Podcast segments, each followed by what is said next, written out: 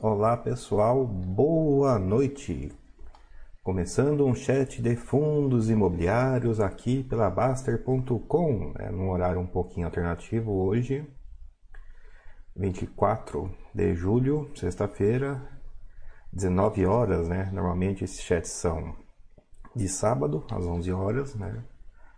Mas está com o final de semana está tomado com curso, né? Então a gente vai o cabelo tá revoltado hoje. A gente vai fazer hoje para evitar, né, para não ficar sem chat por causa do final de semana, né? Porque afinal de contas, né, dois dias de curso, né, não dou conta não ainda de fazer um chat geral depois. E fiquei, fiz, né, votação para saber que horário que seria hoje. Fiquei surpreso, realmente o pessoal gosta das 19 horas, né? Antigamente até essa votação vencia para tarde, mas ultimamente está vencendo à noite é um sinal dos tempos um pouquinho. Tem umas coisas que eu trouxe para vocês aqui. Tem uma coisa que eu trouxe para vocês um aqui. Geral depois. Ah, pronto, interrompi a tempo. Tem umas coisas que eu trouxe para vocês aqui hoje. Mas é aquele velho esquema, né? Se tiver perguntas interessantes, eu vou respondendo as perguntas interessantes. Antes de trazer uns causos, né, um pouquinho diferentes para vocês. Oh. Ah, sim, uma coisa importante. Eu me ouvi um dos vídeos recente e eu estava meio chiado. Daí eu modifiquei agora para diminuir, espero eu diminuir o chiado. Depois, você, por favor, comentem se está chiado ou não, né? Áudio e vídeo ok, né? Uma coisa que quando é mágico. Quando você não faz essa pergunta, acontece algum desastre, né? E não está ok. Mas hoje não. Hoje, além de áudio e vídeo ok, eu pergunto se o áudio está chiado, né? Mexi um pouquinho na câmera, não, não sei se vai dar diferença no frame rate ou não, mas acredito que não nos testes que eu fiz. Mas o áudio, de fato, eu mexi bastante, teve que saber se, se como que está, até, né, por conta do curso, né, fazer um curso cheado, né, ninguém merece. Então eu aproveito também, né, essa live de imediatamente antes para confirmar que continua ok. E é tradicional, pessoal. Faz um, pega, faz entrevista com alguém, usa o software de alguém, bagunça completamente o áudio do computador. E olha que aqui é Linux, nem deveria conseguir fazer isso, e ainda assim consegue. Tem um dó, né, ainda mais de quem lida com isso com Windows, deve ser uma confusão. Até porque é super escondido as opções lá. Eu acho que é uma tradição, na verdade, né? No Linux também, pelo menos no que eu estou aqui, dependendo de onde você for, né? Tem umas coisas escondidas também. Vamos ver quem está aqui já. Capoeira, boa... Opa, tá rolando rápido demais. Uh, capoeira, boa noite, boa noite. Mestre Ancião, estamos aqui, boa noite, boa noite, Mestre Ancião. De boa noite. Pronto, vou preparar o chimarrão aqui, boa noite, povo. Eu, hoje eu tô aqui no. Ó, só. É, não é o chimarrão, mas é perto, né? Eu tô aqui no chazinho hoje. Esquentar, né? O estômago para poder dormir mais tranquilo depois. Confuso, boa noite. Conder, salve, André, salve. Aziel, boa noite, boa noite. Já tem uma pergunta aqui. Uh, Ostra Terrestre, boa noite. André, boa noite qual distro que você usa, Ubuntu. Eu já fui usuário de Slackware, né? Aquele cara um pouquinho mais masoquista, né? Hoje eu sou mais preguiçoso, hoje eu uso Ubuntu. Ubuntu 14.04, eu sei, preciso atualizar, não precisam me dizer. Eu estou com dó, né? Eu não fui no 16 long term porque eu não gostava do Unity e já foi difícil por, por o Gnome Flashback aqui eu soube que o Ubuntu novo meio que abandonou o Unity, né? Então essa migração talvez para mim seja mais tranquila. Watch, Wash, Wash, Wash Ribiri. Se eu acertei, boa noite, boa noite. É, tem pergunta? É, YROG, boa noite, boa noite. É, tem umas perguntas aqui variadas, né?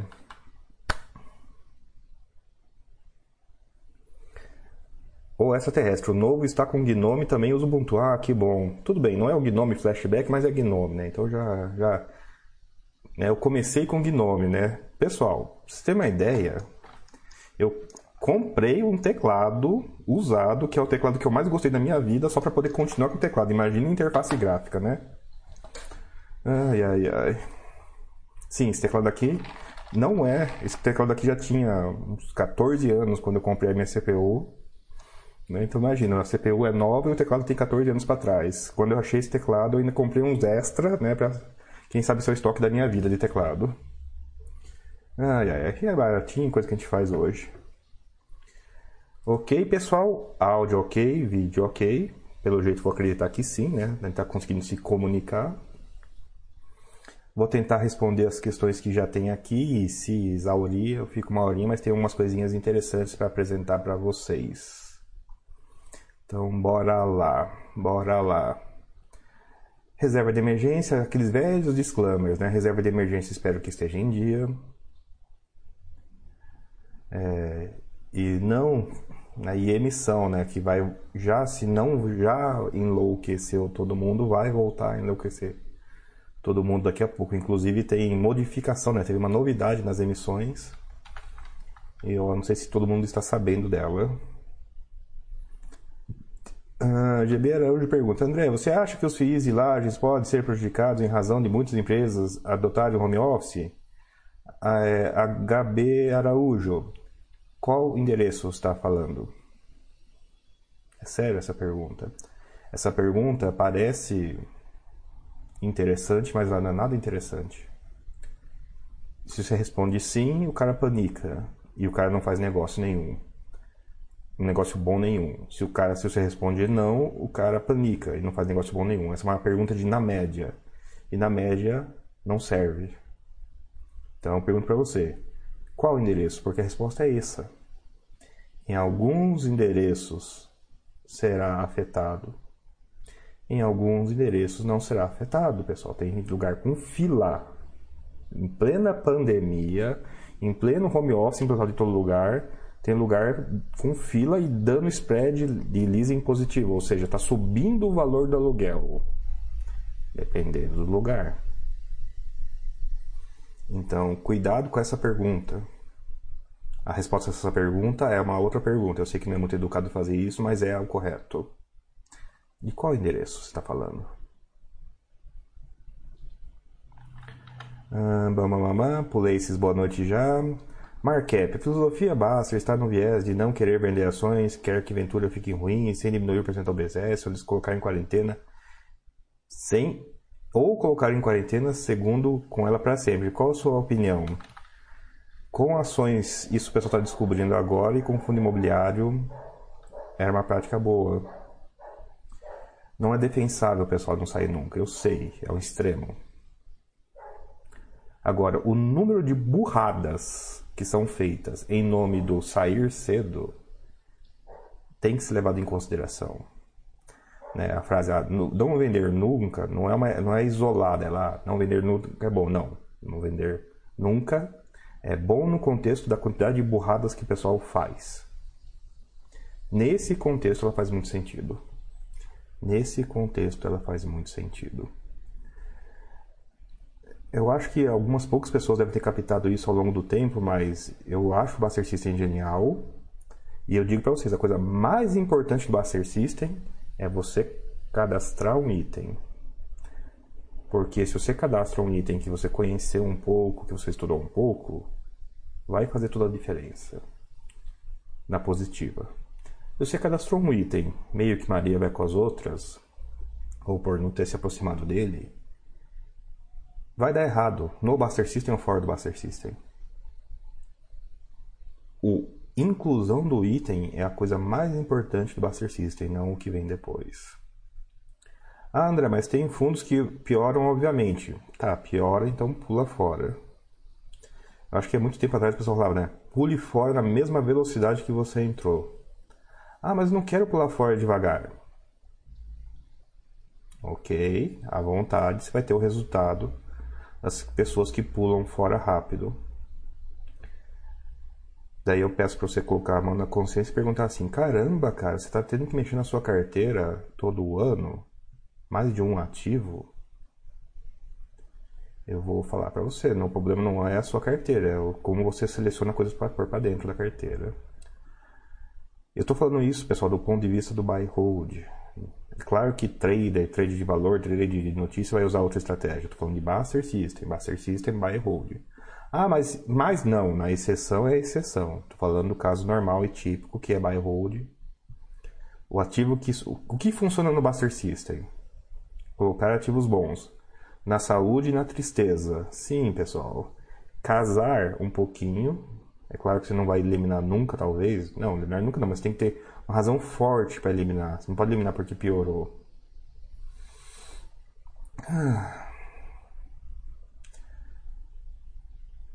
O pessoal que não gosta de gestão ativa fala isso, né? Ah, eu tenho esse fundo aqui de, de imóvel específico que bateu todos os fundos de gestão ativa. Daí eu falo assim, ah, que legal.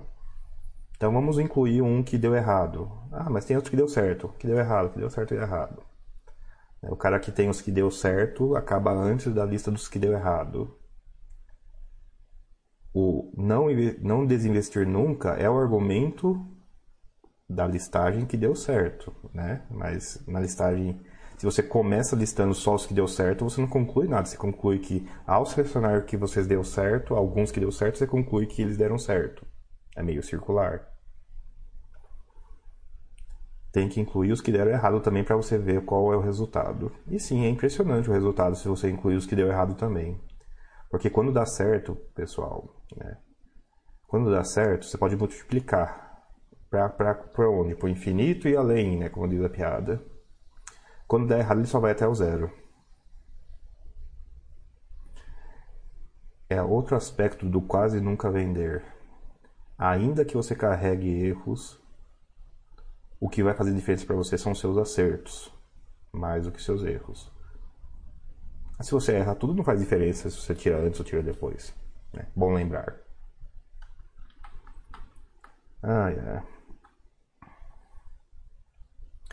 Vagneto, boa noite, André. Consigo entender bem a lógica dos dividendos das ações. O dinheiro sai do caixa e há um desconto no preço. Nos FIIs, quando faço analogia com imóveis, parece não ter sentido. Ah, a discussão sobre o ajuste de proventos é real. Não, eu não considero que seja real, mas eu consigo, vamos ver se eu consigo responder essa questão sem complicar. Vagneto, o fundo imobiliário, todo e qualquer fundo imobiliário na bolsa é um pote de dinheiro fixo, né? Por óbvio. Por isso que faz sentido toda vez que você tira dinheiro, esse o preço desconta, né? Porque você tirou o dinheiro do pote e um momento o pote acaba. Faz sentido isso? E se não fizesse sentido, por favor, me explique. Por que, que não faz sentido que é óbvio que todo fundo imobiliário é um pote fixo de dinheiro e quando você tira o dinheiro de dentro, ele diminui? Ele só diminui necessariamente para o zero. Porque é esse o argumento, né? Se sai, ele vai para zero. Esse é o argumento. É... Corder, André, tenho muita dificuldade em achar FIIs com taxa de performance na minha carteira por considerar ser muito prejudicial no longo prazo. Faz sentido? Olha, se você olha o custo e mais nada, faz. É isso que está me dizendo. Ah, eu estou olhando o custo. Tá. Faz sentido para você. Eu, particularmente, não faço isso. Eu olho o retorno total. Retorno total ajustado a risco. Retorno total ajustado a risco. Imaginem, pessoal, por um momento, por um momento, que o SAG ainda existisse, que ele não tivesse dentro do RBVA e sai essa notícia que teve de o Santander entrando com revisionais contra todos os imóveis, todos, sem exceção.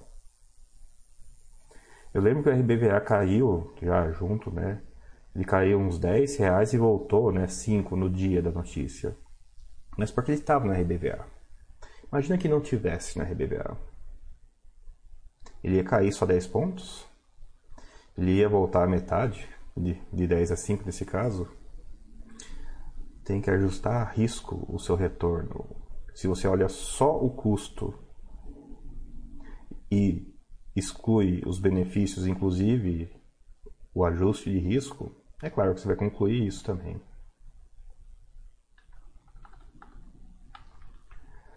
Ai, ai, ó, ou o vídeo está desincronizado ou realmente pouca gente entendeu. É porque eu falei pro Wagneto, mas isso eu vou esperar um pouquinho para ver se alguém responde. Vale para todo mundo. Mas supondo que o vídeo está sincronizado, dá um F5 aí, pessoal, para a gente ver se sincroniza o áudio. O argumento é o seguinte: todos os fundos imobiliários hoje da bolsa necessariamente são potes de dinheiro. Você tira o dinheiro e, portanto, um dia o pote acaba. Alguém discorda?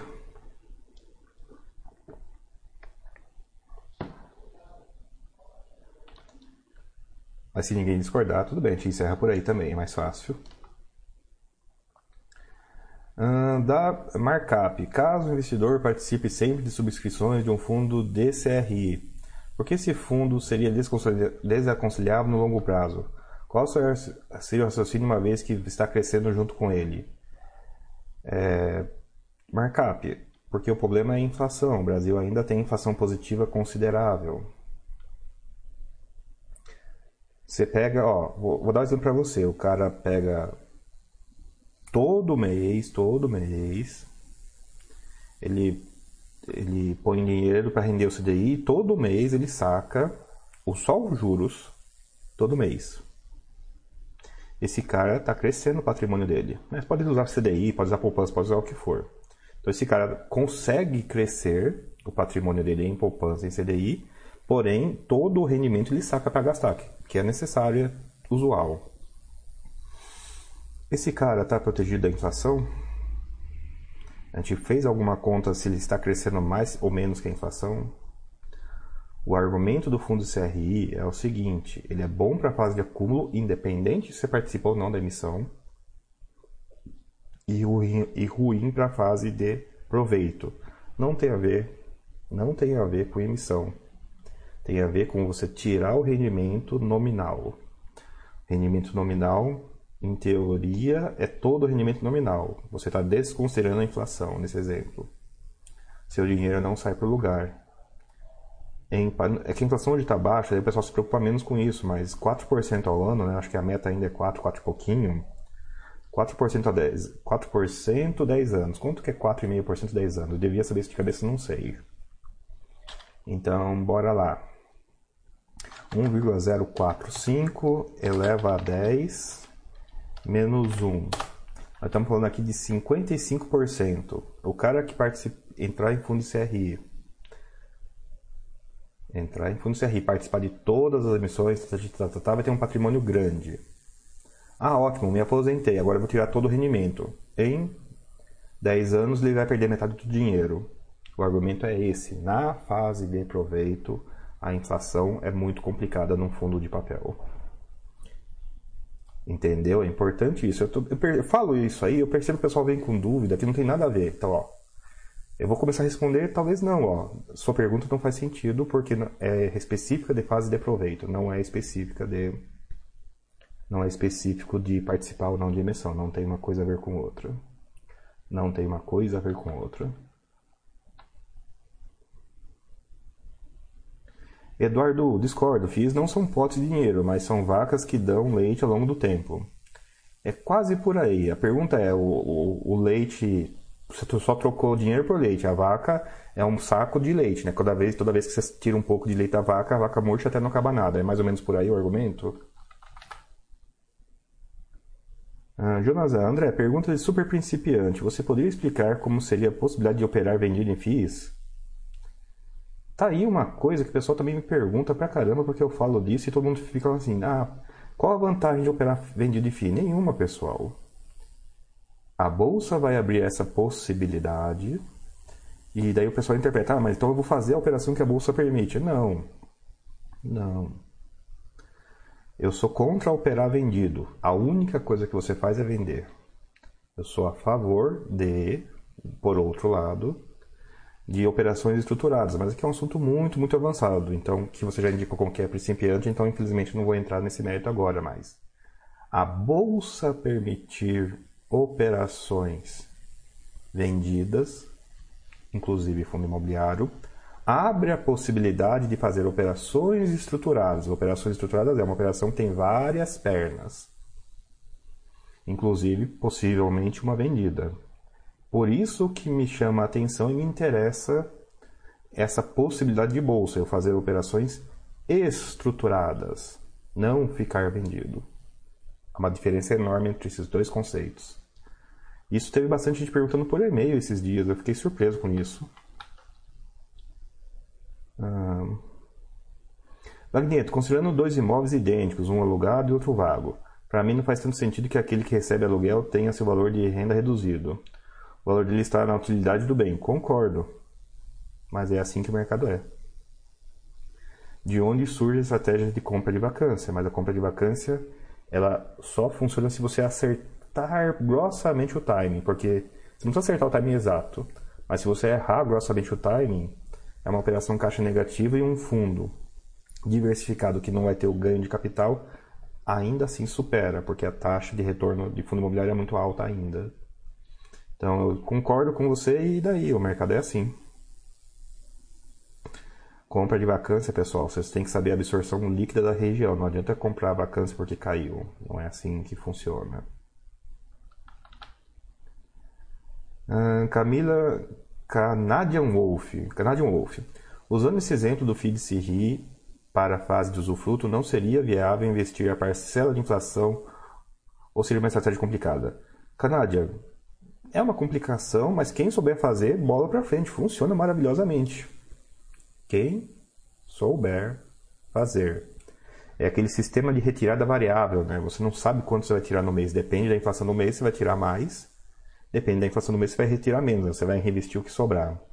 Então, sistemas de retirada variável ajustados à inflação são perfeitamente factíveis. Eu prefiro a qualquer sistema de retirada fixo, inclusive o sistema de retirada total, que é fixo na prática. É perfeitamente válido desde que você saiba fazer a conta. Ah, André, eu vou saber fazer a conta. Não, tem que saber fazer a conta hoje. É um exercício até para todo mundo que estiver ao vivo aqui. Quem sabe hoje qual que foi o rendimento real da sua carteira que você pode sacar de fundo imobiliário? Hoje, hoje, agora, 24 de julho de 2020. Quem que hoje aqui está fazendo esse levantamento? Mas não precisa, quem não está fazendo porque nunca pensou nisso, ok, não precisa responder que não. Mas quem já pensou nisso, comenta para mim. Se eu já pensei nisso, pensei nisso sim ou não, e se já fiz essa conta uma vez na minha vida sim ou não, né? Pensei sim ou não, já fiz sim ou não. Só para te sentir né, o nível de desenvolvimento dessa comunidade em particular. Mas respondendo especificamente ao Canadian Wolf, sistema de retirada variável é, excluída da inflação, né? líquida da inflação. Bola para frente. Se se você souber fazer. E não é saber fazer lá na frente, tem que saber fazer agora. É, não, não, não precisa ficar. Essa história de chavear na hora da aposentadoria, pessoal, é complicado. Inclusive, eu vou até dificultar o exercício. Eu quero, eu quero o valor em GPM e em PCA. Só para vocês verem uma coisa engraçada do sistema de retirada variável. A conta, quem souber fazer, além de responder, né? Pensei sei fazer, faz a conta, só o número, qual que seria a sua retirada líquida esse mês em IPCA desse último mês e em IGPM desse último mês. Eu acredito que vai ser muito ilustrativo para as pessoas que não entenderam muito bem essa discussão. Né? O número é muito prático nessa hora. Mas nessa hora eu também sei que as outras pessoas aprendem muito mais de ouvir outras pessoas fazendo e não quem está discursando. Né? o argumento da autoridade da negativa ele é prejudicial. Uh, J. Camanhães, com relação à lógica do pote que vai retirando, não concordo, pois o FII entra recursos mensalmente e 95 é pago aos portadores. Portanto, FII não é pote. Touché, meus parabéns, J. C. Camanhães, eu concordo com você. A história do rendimento é descontado da cota só faz sentido se o FII for um pote, se, se a ação for um pote, seja lá o que for, for um pote de dinheiro. A partir do momento que não é um pote de dinheiro, é uma esteira, né? entra dinheiro, sai dinheiro, claro que não exatamente na mesma proporção, essa história de que o desconto na cota tem algum sentido deixa de existir. Porque o valor no dia seguinte é o valor da empresa no futuro, do FII no futuro. Não importa se num momento específico do tempo eu vou lá e tiro meio por cento do dia anterior, nem do dia de hoje. Eu vou no dia anterior e dou um teco lá no valor. É isso que é o ajuste, o ajuste pessoal da bolsa. Ele serve para notificar as pessoas que alguma coisa aconteceu, para mais nada ele serve. Tanto é que o procedimento da bolsa é o seguinte: cancela a ordem de todo mundo, porque aconteceu alguma coisa e a bolsa não é ela que decide se essa coisa foi pequena ou grande, são as pessoas que têm que decidir. E para dar uma noção da magnitude do que aconteceu, vai lá no dia anterior e mexe no preço. Para as pessoas que terem uma noção.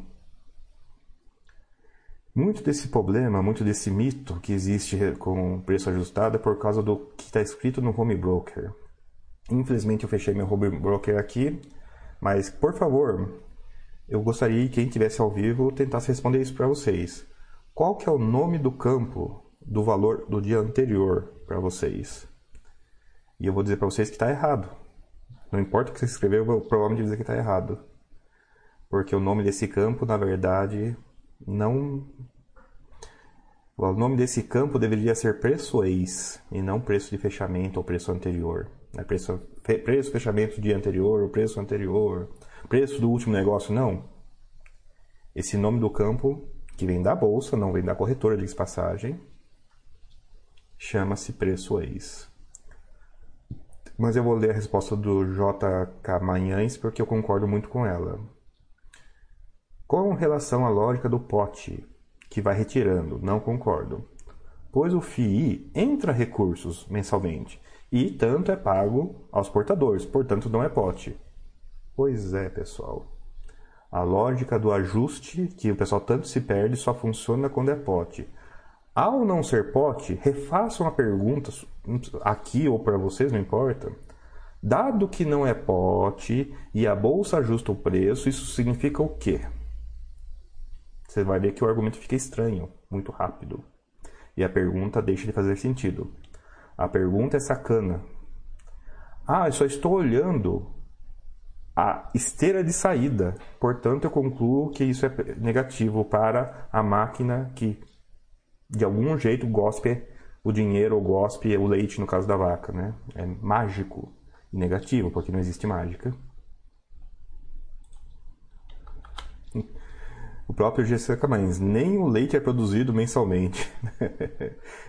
Pessoal, eu tô, eu, eu tô sentindo que hoje a gente tá batendo num público muito mais iniciante, então eu tô sendo provocativo nesse sentido. Dar a resposta é enxugar gelo. Eu preciso dar para vocês a ferramenta para vocês acharem a resposta. Porque para dar chance de, se vocês toparem, não precisa ser só de mim essa fonte. Ah, eu discordo de você e vou ensinar de outro jeito. Bola para frente. Ah, eu concordei com você. Então você precisa ter o ferramental para quando você se deparar com essa pergunta também, você conseguir ajudar.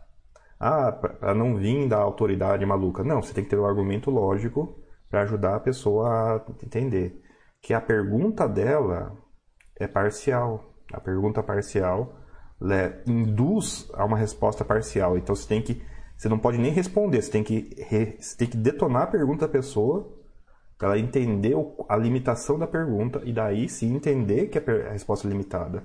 Se você dizer que a resposta é limitada, o cara talvez não te alcance. Você tem que realmente contestar a pergunta em si, a estrutura da pergunta, né?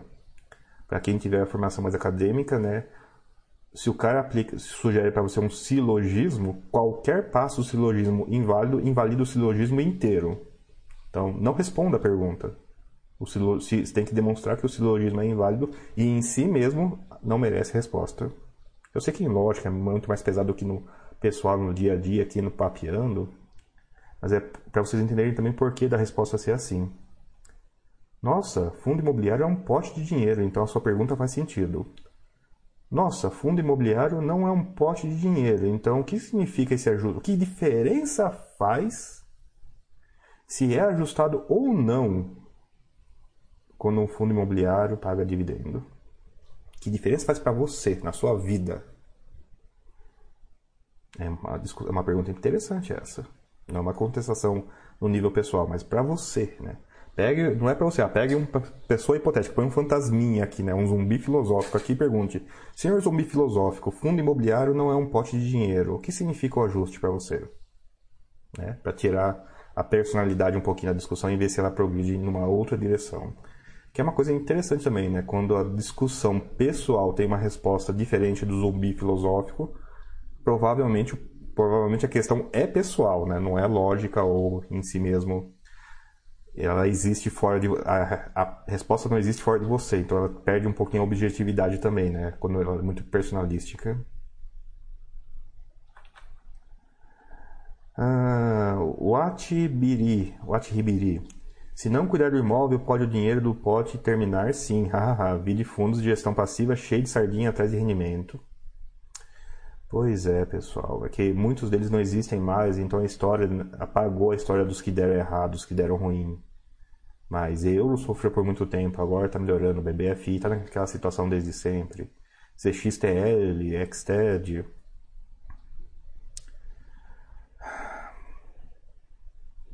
RMG, pessoal, RMG voltou. Não sei se alguém aqui tem o SARI 11 mas é engraçado o cara falando com orgulho, nossa, essa operação tem RMG, né, para deixar as pessoas felizes. E daí eu pessoalmente paro e respiro fundo, nossa, orgulho de dizer que tem RMG. Ok, né? Coisas de mercado em alta, né? Eu acho que a crise acabou, afinal de contas, né? Se a RMG voltou com orgulho, quer dizer que o mercado de fato já está em alta de novo. Wagneto, também não concordo com essa lógica do pote de dinheiro. Se assemelha mais à ideia de um imóvel físico mesmo. Recebo aluguel e o bem continua lá no valor de mercado. Daí eu vou já fiz, né? Já, já, já adiantei a resposta, mas se não é um pote de dinheiro, qual a lógica então do que o ajuste é significativo? Elaborem, né? Se alguém quiser elaborar. Eu até espero que não, mas tudo bem. É bom para a gente é bom até para eu saber se alguém elaborar numa via que eu concordo, eu concordo, e se discordar, discordo, e bola para frente. WC, como saber se uma taxa de performance de um FII de tijolo é condizente? Olhe um monte de FIIs de tijolo. Continuando o WCL, por exemplo, uma taxa atrelada ao juro seria condizente por quê? WCL teria que ser uma taxa histórica. E eu falo sério nisso. O problema da taxa de performance é o problema da taxa de performance descasada. E é fácil de falar isso dando um exemplo. Eu tenho um fundo que é IGPM e a taxa de performance dele é CDI, está descasado. Eu tenho um fundo que a taxa de performance é CDI, a taxa de performance é IGPM e a carteira é CDI. Também está descasado. Não é numa direção só, nas duas. Então a pergunta é qual que seria a taxa de performance correta para um tijolo. Não tem respostas muito boas no Brasil. Tem aquele INCC, talvez, mas ele é muito mais para construção. Tem aquele IVGR, que o pessoal é muito novo, né? o pessoal não está usando ainda. Talvez não tenha tradição, mas talvez fosse a resposta. E na falta de um número histórico para a gente se calcar, comparação de pares. Olhe um monte de fundos de tijolo e veja o que, que eles estão fazendo aí. Olha um monte de fundo tijolos e veja o que eles estão fazendo por aí. Não é tudo ou nada, pessoal. É uma qualitativa comparativa.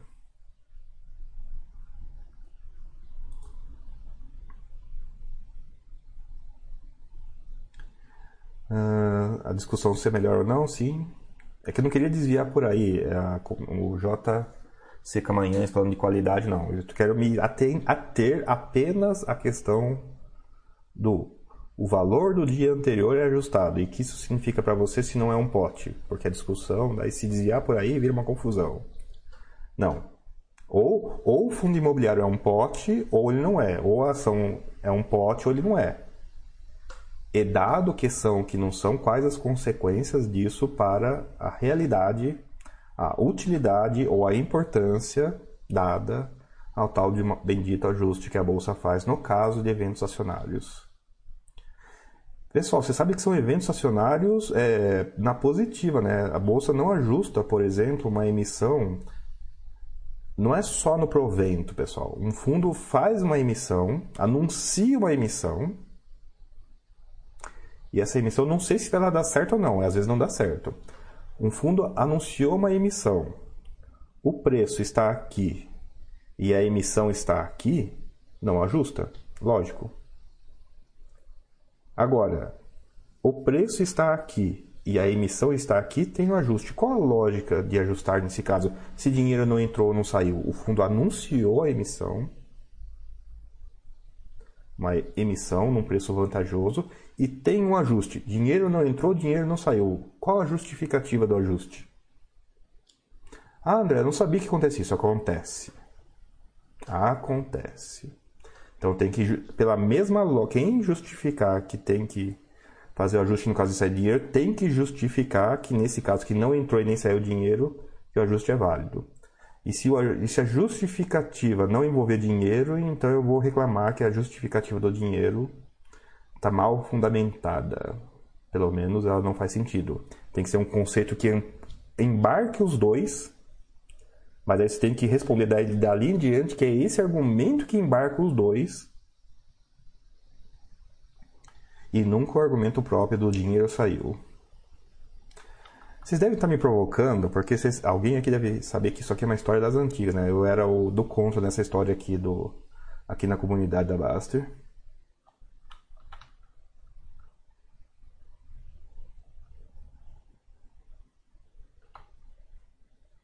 Markup, pergunta iniciante. Hipoteticamente, a cota de um fundo custa 100 e o fundo paga 50 centavos de cota por mês. Se a cota for caindo para 10 reais, Vai ter alteração nos 50 centavos por cota? Não necessariamente. Markup? E sim, é uma pergunta iniciante, mas relaxa. É... Não tem uma coisa a ver com outra.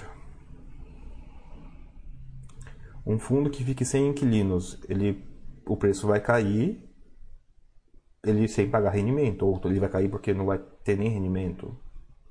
Um fundo de prazo pode pagar rendimento até o último dia e daí no dia seguinte ele desaparece. Uma coisa não tem a ver com outra. O preço ele é bastante independente nessa questão do rendimento pago. Vou te dar um exemplo talvez interessante. Tem um fundo. Vamos pegar o Square Faria Lima, que é bastante antigo. Ele já pagou mais rendimentos que o valor da cota. O Genópolis já pagou mais rendimentos que o valor da cota. O que significa né, Hipoteticamente, uma cota de um fundo custa 100 e o fundo paga 50, se a cota for caindo para 10, vai ter alteração de 50 centavos? Uma coisa não tem a ver com outra. Os 50 centavos é função de quanto o fundo gera de receita, não o preço dele na bolsa. Isso vale para o Higienópolis, isso vale para o Square Faria Lima, isso vale para Nossa Senhora de Lourdes. O preço da bolsa é separado de quanto o fundo paga. Shopping está pagando alguma coisa hoje? Sim, não por quê? Alterou o preço? Alterou. Mas a alteração do preço é por causa. O rendimento alterou por causa do preço? O rendimento. Ó, a pergunta é essa, sua. Grossamente, eu vou dar o exemplo do shopping de agora. Shopping zerou o rendimento. Foi por causa da alteração de preço, sim ou não? E isso responde a sua própria pergunta. Charlie, tem FII de papel cobrando taxa de performance do que ceder o CDI. Pois é, Charlie. E vem aí que, vem aí que eu não me indigno necessariamente com isso. A carteira dele é CDI? Vai, faz sentido que ele cobre taxa de performance em cima do CDI. Percebam de novo. O problema de taxa de performance é a taxa de performance desalinhada. Eu tava, eu tava discutindo com alguém isso quarta, quinta, não sei, mas foi essa semana. Nossa, tem muito fundo de CDI agora, né? Nossa, tem muito fundo de CDI agora. Quase dá para fazer uma, uma carteira recomendada de fundo de CDI, né? A gente foi, usou isso como piada, pessoal, pelo amor de Deus. Eu sei que faz sentido para muita gente, mas eu não considero isso legal. Passe... É piada, no contexto de piada essa frase. Mas ela é interessante para essa discussão. Daí, ó, Vou reler de novo. Tem FII de papel cobrando taxa de performance do que esse DCDI. Depende. Está alinhado com a carteira? Está alinhado com a proposta? Se tiver, sim. Se não tiver, não. Coisas diferentes, pessoal. Essa, é, perguntas tipo tudo ou nada é dureza. Sempre é. Markup. Nesse caso, o percentual dos rendimentos aumenta em função Markup, eu entendi que a sua dúvida é o seguinte: o rendimento é calculado em cima do dividend yield? Não. Markup, você vê a gente conversando, esse fundo rende 6, esse fundo rende 7, esse fundo não rende 6, esse fundo não rende 7. É um vício de linguagem. Dado o último preço, dado o último rendimento, pega o rendimento e põe em cima de um do outro, deu esse valor. Então, quando a gente fala assim, esse fundo rende 6, é mentira. Você tem que apagar isso da sua cabeça e substituir por o último rendimento do fundo, ou os últimos rendimentos do fundo, pelo último preço, dá 6%. Não existe.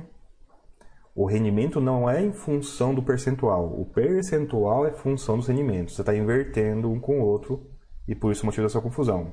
A resposta à sua pergunta é não.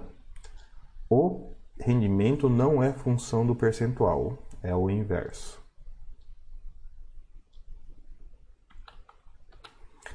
Ah, Flávio Bruno, boa noite André. O BRCO tem vários imóveis bem interessantes, mas também tem várias taxas. Como analisar o efeito das taxas de desempenho do fundo?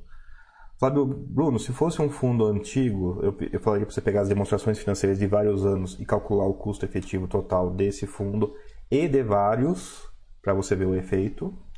Como esse fundo não é muito antigo, o que você faz é compara vários fundos do segmento de logística para saber esse efeito na mensal. É que esse efeito na mensal é meio estranho, mas a resposta é: pegue vários fundos de logística e compare os vários fundos de logística para você conseguir responder essa questão. Qual, qual o efeito relativo dessas várias taxas?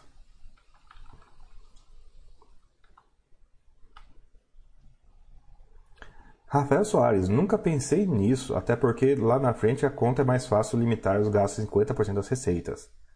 Gostei da resposta, Rafael. O pessoal do Fire que não nos ouça. Mas a política é essa, né? Você usa uma taxa de retirada negativa, né? A política da Baster é essa, né? Pondo em termos de Fire. O objetivo não é ser caixa negativo na fase de aposentadoria. O objetivo é muito mais ambicioso. O objetivo é retirar 50% das receitas. O que dá uma taxa de reinvestimento de 50% da aposentadoria, que é completamente, completamente fora da mentalidade Zé Continha de ah, eu vou gastar até o último centavo e vou conseguir coordenar que a minha morte seja no último dia do meu último cartão. É bastante perigoso isso daí. De novo, o pessoal usa muito a regra dos 4%, que eu acho que não existe mais. A alternativa mais direta a isso é usar a retirada variável que tem suas complicações e aumenta de qualquer jeito o pote, e isso já irrita as pessoas. Imagina ainda uma taxa de retirada negativa, né? Que aumenta o tamanho do pote. aumenta, cara, não tem jeito. Para você, para conseguir essa meta, essa meta ideal de gastar só 50% da despesa, né? Você tem que ou aumentar muitas receitas que você não controla tanto, ou diminuir suas despesas que você tem algum controle sobre isso. Algum, eu não vou dizer, dizer para vocês que tem controle total, não, não é por aí mas é completamente fora da, da mentalidade de aposentar muito cedo, né? Não é, não é esse o lado da filosofia. Então, por isso que a resposta é tão boa. E vou reler. Nunca pensei nisso, até porque na frente a conta mais fácil é limitar os gastos a 50% das receitas. Sim. Resolve variados problemas essa conta. Resolve muitos problemas. E ainda que eu diga que é em termos ideais, para a comunidade Fire, eu, é fácil perceber que não é tão impossível assim. A gente encontra pessoas que, não tantas ainda, que conseguiram através de trabalho assalariado. Tira o cedo, né, mas dá uma vida muito boa para a pessoa. Uh, markup, é a previsão de ETF de fim do futuro? Ah, já tem dois, dois, em, dois em emissão, inclusive. Caso haja pagar os rendimentos mês a mês, é obrigado a pagar. É uma, é uma, é uma. Se ele for estruturado como ele é obrigado a pagar. É claro que ele pode ser estruturado de outra forma, porém, se ele for estruturado de outra forma, ele é tributado, então não é lógico ter um ETF de FII é, que pague rendimentos. Não é lógico ter um ETF de FII que pague rendimentos enquanto o FII for isento. Nossa, isenção bloqueia ETF de FII? Pois é, pessoal, isenção bloqueia ETF de FII. É aquelas coisas meio malucas, mas que Agora, apelando para o Zé Continha, sim, o Zé Continha nenhum vai, vai tentar fazer um ETF de FII enquanto FII for, for isento.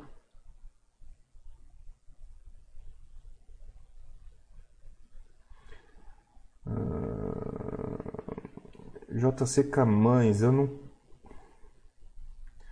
É, às vezes, é que o JC Camães começa assim, ah, oportunidade, quando tem o ficou ex-rendimento. Depende do mercado, né? Eu, eu já operei e falei o seguinte, nossa, esse fundo vai pagar um rendimento grande. Daí o que eu faço? Eu, eu compro às vezes para na hipótese na hipótese que as pessoas vão ignorar o ajuste e voltar a negociar no fundo no mesmo patamar de preço depois do rendimento grande. Não vou dizer para vocês que funciona, não. Não funciona muito não, mas quando funciona eu fico, eu fico olhando e falo assim, seria bo... seria engraçado colocar nessa hora, né, a pessoa do ajuste é real e a pessoa do ajuste não é real para deixar eles discutindo quando isso acontece, quando acontece.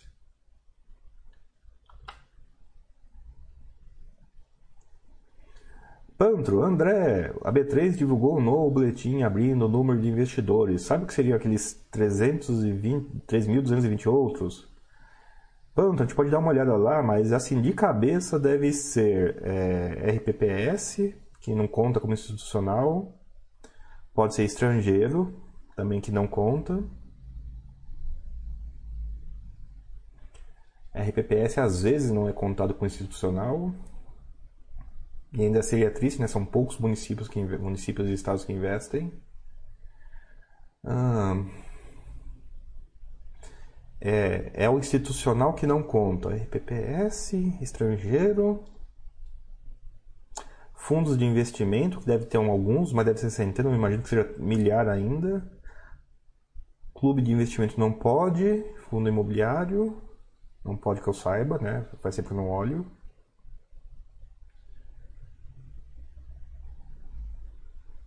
PJ talvez, né? PJ não é instituição financeira, pode ter muito MEI investindo aí em fundo imobiliário, seria esquisito, né? Mas não é proibido pelo menos. Não consigo, assim, eu tô chutando, Pantro, eu tô chutando, não sei se é isso não. Teria que mandar um e-mail para B3 e perguntar lá o que, que é isso aí, para dar uma, uma, abertura pelo menos no primeiro e no segundo maior para ter uma noção do que tem lá, né? Pedir para abrir tudo, provavelmente nem a B3 sabe. Às vezes ela não recebe essa informação. aqui, boa noite, boa noite. Silvestre, boa noite, boa noite.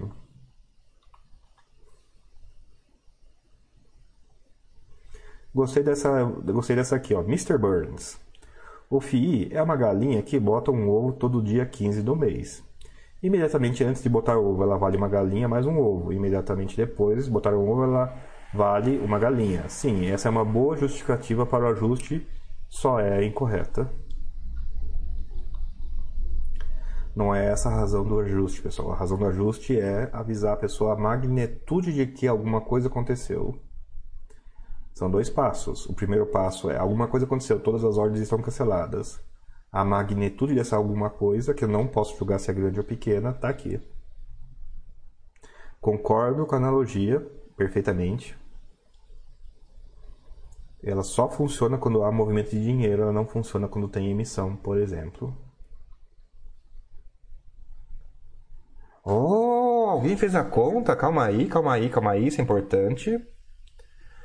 IPCA de junho foi 0,026. Logo entendo que temos que repor isso no patrimônio. Se o montante investido é mil, o rendimento for 5, desse rendimento 2,6 deve ser reinvestido. Pelo GPM cortou a resposta, que triste. Poxa, é a pegadinha do GPM. Rafael, desculpe, cortou a mensagem. Tenta repor o resto, porque daí vou tentar ler em contexto, porque a, a, queria que fosse isso mesmo. Né? Eu queria mostrar para vocês a diferença. A gente fala inflação, mas qual que é a inflação que é a sua? Né? Eu queria mostrar duas inflações oficiais, como elas discordam. Ai, ai, ai só uma constante, né? Se o valor recebido é mil, né? Não se o montante investido é mil.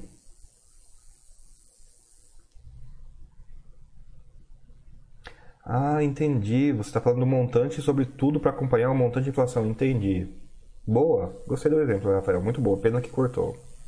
Então, mas eu vou ler até a parte que está aí. Até que está aqui ainda. Rafael Soares.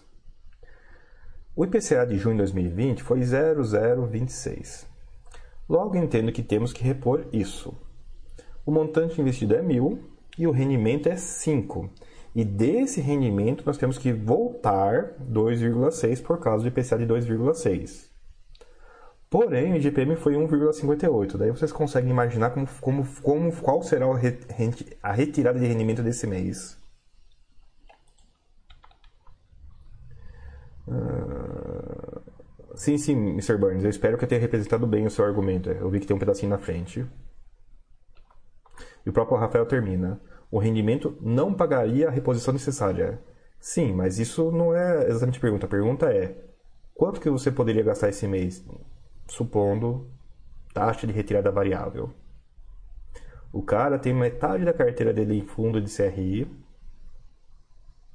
e está usando retirada variável pelo GPM. Quanto que ele vai poder retirar esse mês? O cara tem toda a carteira dele de tijolo e está fazendo retirada variável via GPM. Quanto que ele vai poder retirar esse mês? Quem fala disso aqui tem, tem que estar preparado para o seguinte: nossa, eu vou viver os próximos meses de miojo, né? Curio Jorges, olá André, boa noite, boa noite, Curio Jorges. É, gostaria de fazer uma pergunta. Tem uma carteira diversificada em ações, estoques, FIIs, REITs. Fico pensando em investir em comprar imóveis, mas sei que há uma série de outros pontos a levar em conta. Fico pensando se é uma experiência muito trabalhosa. Sei que fiz imóveis totalmente distintos, já que fac aqui, mas gostaria de saber a sua opinião geral sobre o assunto.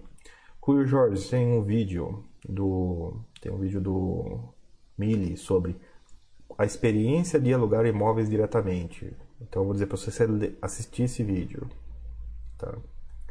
Por quê? Porque nessa questão a principal diferença é se você gosta de se você gosta de pessoas. Como assim? Se eu gosto de pessoas? Pois é, pessoal.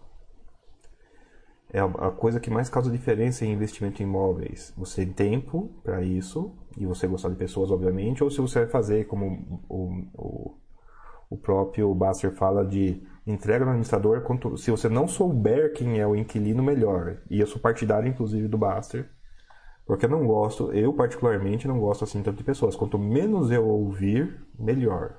Esse é meu ponto de corte em imóveis. A questão é se você gosta do trabalho. Trabalhoso é, mas você gosta do trabalho? Às vezes você vai ter prazer em ter imóveis e não fundos imobiliários. Já vou até adiantar as questões interessantes. Mexer com aluguel só com advogado, só com advogado, só com advogado e quanto menor o imóvel, melhor, porque o aluguel por metro quadrado é inversamente proporcional à metragem do imóvel. Então, você tem imóveis para renda, você tem que ser utilitarista mais do que oportunista.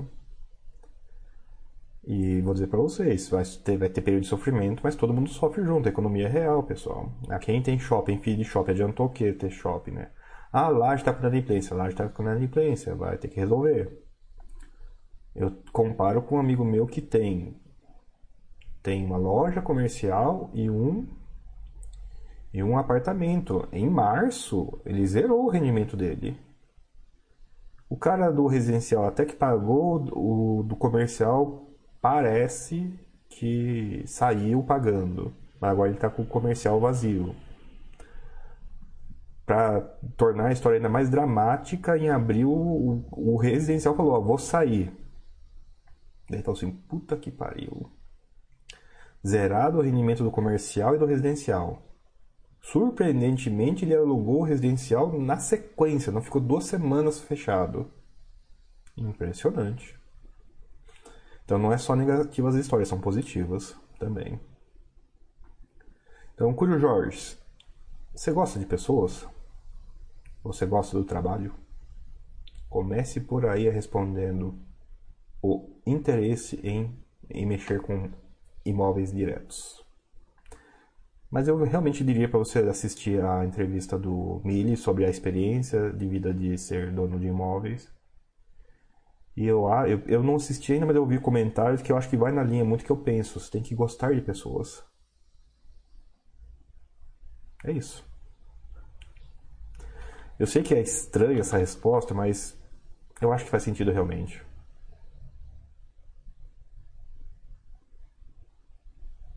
Markup. Quando a subscrição, a tendência do preço é cair em função do aumento do número de cotas. Não daria na mesma comprar os FIIs mais longe do objetivo do BS ao invés de subscrevê-los? Markup. Calma aí. Ok. Não daria a mesma comprar os FIIs mais longe do objetivo no BS ao invés de subscrevê-los?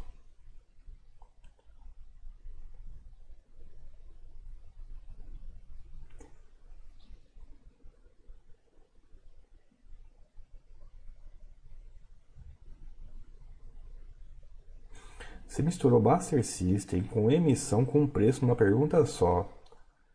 Eu vou dizer para você, cara, pare de, pare de fazer o que está fazendo. Sim, essa resposta tem uma pergunta numérica. Mas você está pedindo assim, eu não quero seguir o Buster System. Lamentavelmente, então o Buster System não é para você.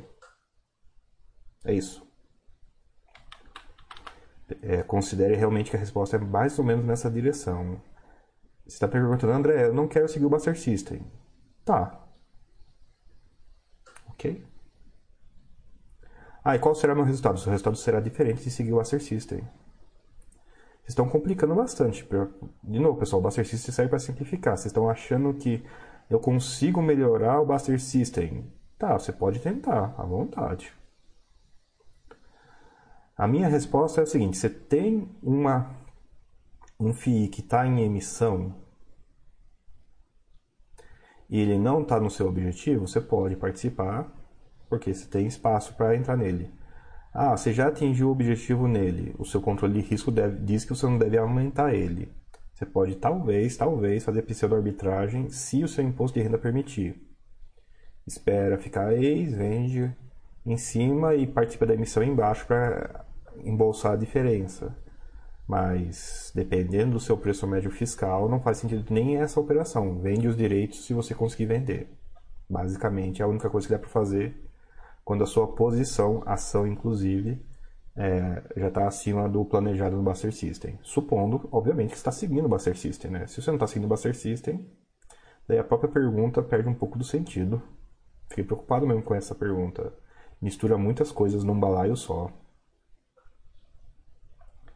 Tem que, pessoal, tem que fazer uma coisa de cada vez, senão vocês vão se embananar. Não?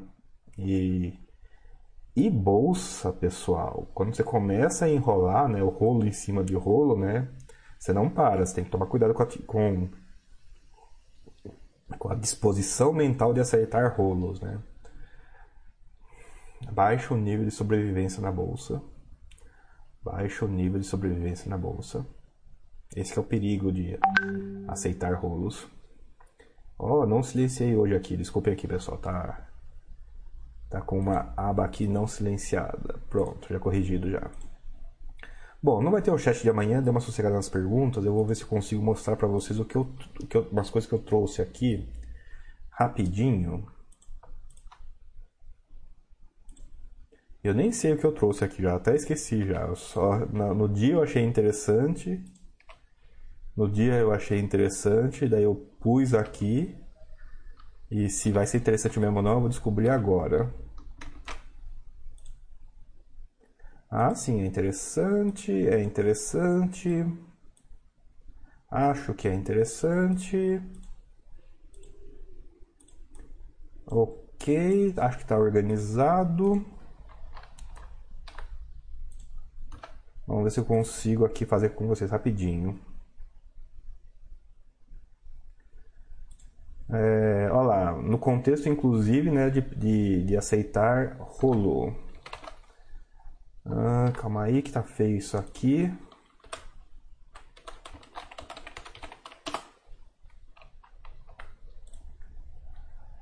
É...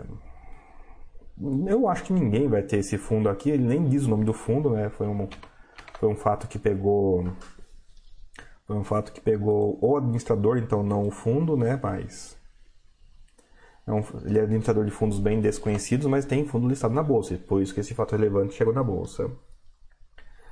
A administradora tal, sociedade tal, papapá, devidamente autorizada pela Comissão de Valores Mobiliários, na qualidade participante, vem pelo presente deste, nos termos do ofício tal, publicar o fato relevante, a fim de divulgar ao mercado a suspensão do seu registro de administrador de carteiras por determinação judicial, né? Então ele está devidamente autorizado e devidamente suspenso, né? O que quer dizer isso? A referida suspensão impede a instituição que receba ou constitua, é, na qualidade de administrador e gestor, novos fundos de investimentos, carteiras administradas, clubes de investimento. Alguma coisa aconteceu, pessoal. Eu tentei achar e não achei. Então, você não adianta perguntar o que aconteceu, que eu não sei. Eu tentei, mas um administrador ser impedido judicialmente de continuar é um fato bem bastante incomum. Daí eu queria trazer para vocês aqui. Né, eu sei que tem, tem votação aqui para qualidade de administrador, né, que é uma coisa que é meio difícil de medir, mas esse aqui é um caso interessante né, para a gente conversar aqui um pouquinho, se vocês tentarem ter uma dúvida, né, mais, né. Isso aqui é interessante, na verdade, para a gente conversar sobre a, a eterna discussão. Ah, e se der um rolo com o administrador? O patrimônio de fundo imobiliário é separado. Mas quem faz tudo pelo fundo é o administrador, né? Então esse administrador pode estar, um administrador qualquer pode se enrolar a ponto de sim, de atrapalhar a vida do fundo, apesar dele ter uma atividade primariamente burocrática. Um outro caso que eu trouxe aqui, que eu achei deveras interessante, é o seguinte. Esse aqui é um aviso de pagamento, né? Não sei se o público aqui já tinha visto, né? De onde sai a informação do aviso de pagamento. E esse é um aviso de pagamento. Eu vou deixar aqui na tela para vocês poderem apreciá-lo. E eu quero ver se vocês descobrem o que me chamou a atenção nesse aviso de pagamento, por isso que eu trouxe esse aviso de pagamento em particular aqui. Enquanto isso, eu vou respondendo algumas outras perguntas que já surgiram aqui, alguns comentários pelo menos. Ah, Jacari, eu acho que o Markup perguntou se ele poderia investir nos fundos que o BS está indicando ao, ao invés de subscrever. Pode, ué. A pessoa é perfeitamente livre para não, não seguir o Buster System e não obter os resultados do Buster System. A pessoa é perfeitamente livre para isso. Tipo, ele quer ignorar a subscrição, ele só é só focar na indicação do Buster System. Eu entendi isso a pergunta. Então, já cara, eu entendi o inverso. Ele não quer seguir a indicação do Buster System. Subscrição ou não. Subscrição ou não.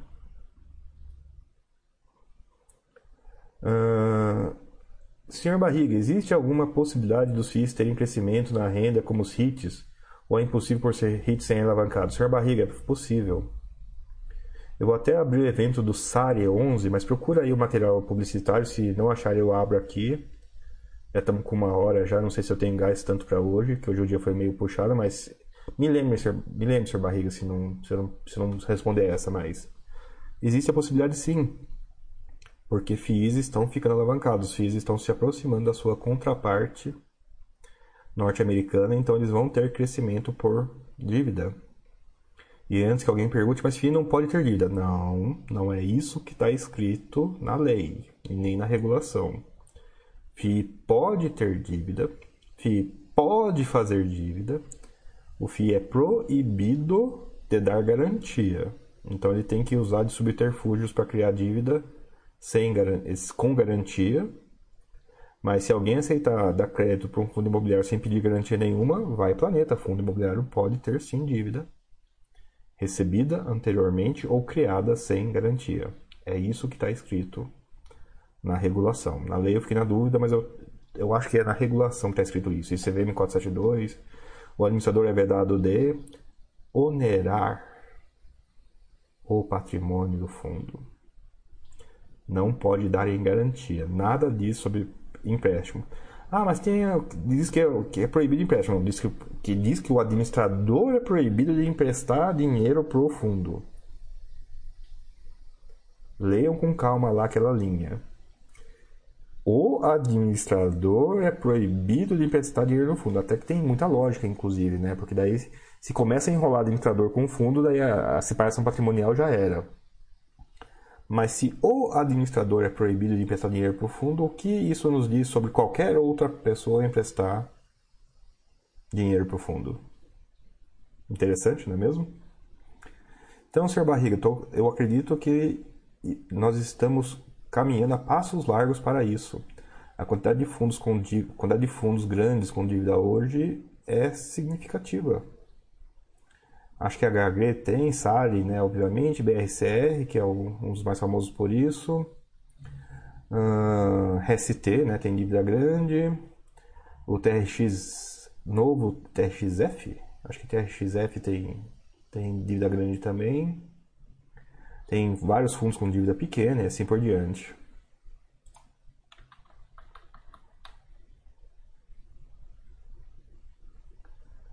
Uh, Eduardo, tem como você avaliar a possível compra? Não tem porque eu não tenho dado da região. Daí é difícil fazer avaliação.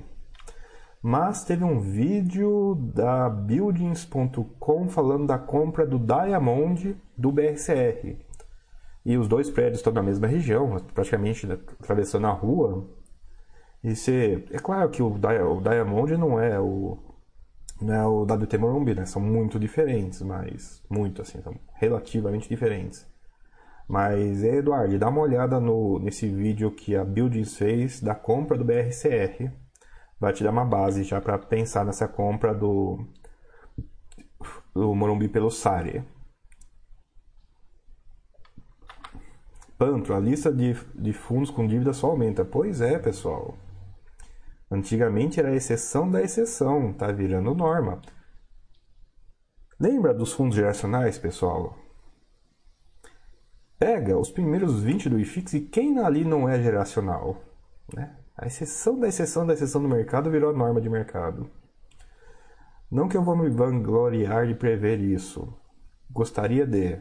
Não, eu só olhei como era lá fora e falei, não, para a gente chegar lá fora, esses passos serão tomados. É isso. Tão simples quanto isso. Tão simples quanto isso. Markup, foi isso mesmo. Desconsiderar a subscrição e reportar no Master System. Markup, você é livre para fazer isso. Uh, uh, Jaraki, André, te dei azar no último chat. Fui falar que sou bancário e me inspirava sua história. E, e a luz desabou aí. Pois é, pois é. Eu fiquei triste com isso, porque eu tava, tava, tava com fôlego, né, pra, pra ficar. Pra contar a história, mas passou, né? Mas tava, a luz estava prevista de acontecer mesmo. Não foi azar, não. Foi até sorte que durou até tanto, na verdade. Tava, a previsão da luz vai acabar aqui era 11 da manhã. E sim, pessoal, é o tipo de preocupação que eu tenho que ter. Tá tendo reforma aqui em Santa Maria do, de, de posse de energia, é, eu tenho que abrir o, o Enel e olhar isso. Esse final de semana tem mais de 40, 40 30, é, bem umas 40 ruas ali que vão estar sem luz esse final de semana, né? Tem que torcer para que o pessoal esteja acertando, né? E que a falta de luz numa rua não vá pegar a minha, mas eu tenho que me enfiar pela Enel para saber se vai ter luz aqui durante o curso. Imagina, falta luz durante o curso, que confusão que é o curso presencial na prática, né? tem que remarcar, tem que devolver dinheiro, uma confusão isso. Markup, amanhã estarei no seu corpo. Markup, módulo 1 módulo 2, aliás, que o módulo 2 é meio pesado pelas perguntas que você está fazendo. módulo 1, sim, faz todo sentido. E... Mas o módulo 2 é um pouquinho pesado. Eu acho que é até válido, mas não... É, eu acho que você vai aproveitar muito o módulo 1, muito. O módulo 2, eu, o módulo 1 eu sou bastante calminho. O módulo 2 eu pego pesado. Eu não sei se alguém aqui já fez o módulo 2 ou não, né? Aquele, aquele gif, né, do Explode Your Mind, né? Nossa, André, você vai falar de coisas revolucionárias? Não. Eu vou falar de coisas que existem e que talvez pouca gente tenha visto. E vou falar de, falar de Zé Continha, que em retrospectiva é bastante óbvio, mas eu percebo que na prospectiva o pessoal não, não para para fazer.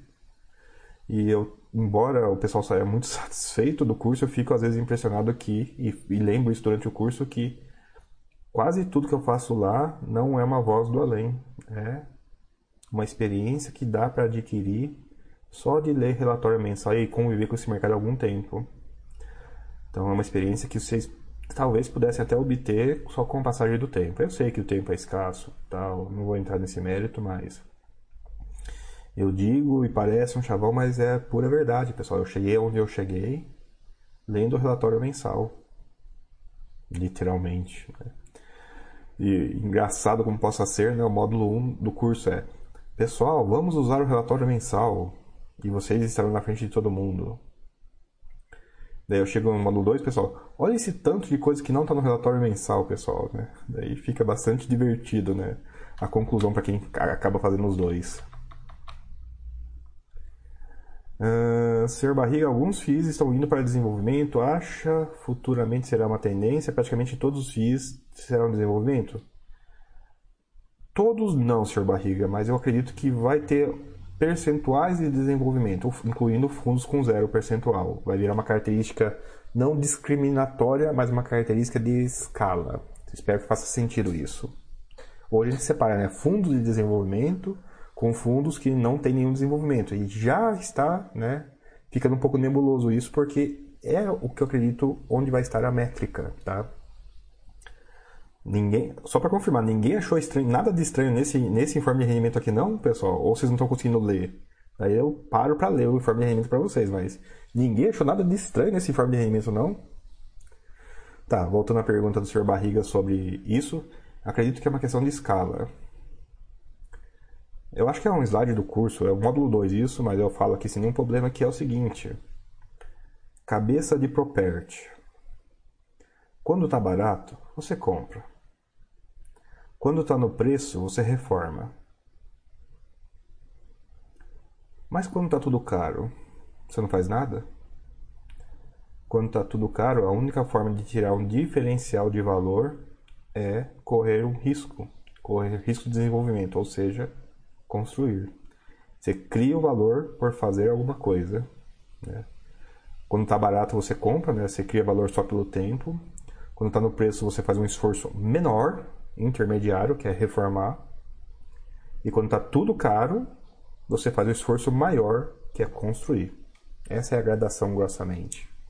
Fez sentido? Até para ver se né, eu consegui transmitir. Markup, vou fazer sábado e domingo. Markup.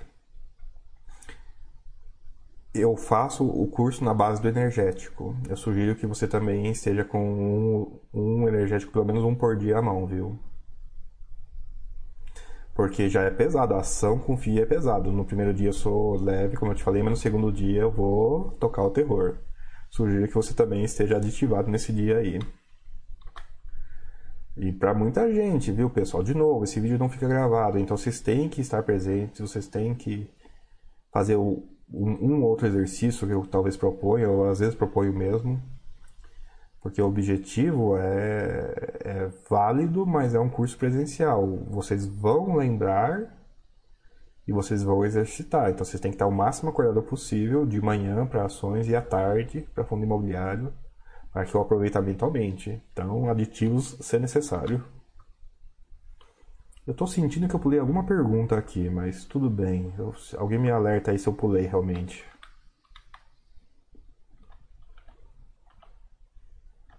Eu, acha, eu, eu acho que eu ia responder uma depois do, do Sr. Barriga, mas eu acho que eu respondi antes. Estou com essa impressão, pelo menos. Pantro, acho que em agosto estaremos batendo um milhão de CPFs. Acho que teremos uma década mais encorpada para o mercado. Tomara, Pantro, tom, tomara. O mercado cresce em várias dimensões e uma delas é participação.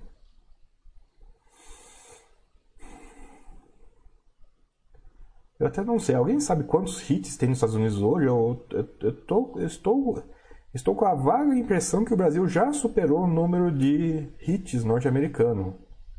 Eu não estou falando dos listados, não. Estou falando dos não listados, né? Que não listado tem, tem hit, tem FII pra caramba. Mas listado a gente tá 200, eu fiquei na minha cabeça que 200 era um número grande. Mas eu não sei não. Quantos hits listados tem nos Estados Unidos, hein? A gente falou de várias dimensões, né? Eu fico feliz de ter... Eu fico feliz de ter bastante CPF. Ponto. E fico mais feliz ainda em ver que muitos desses CPFs entraram no momento de crise, ao contrário da situação de muitos CPF que entram no momento de alta. Esse pessoal que entrou no momento de crise provavelmente vai sair melhor do que o pessoal que entrou no momento de alta. Eu fico feliz por ambos. E eu fico menos preocupado, bem menos, com os que entraram no meio da crise, cara. Deu crise e o número de investidor subiu. Quando que aconteceu isso na bolsa, né? Se isso, isso é um sinal né, de Deus, desse correlacionamento que até então não tinha acontecido. Isso sim, eu, eu tiro o chapéu, é uma coisa impressionante.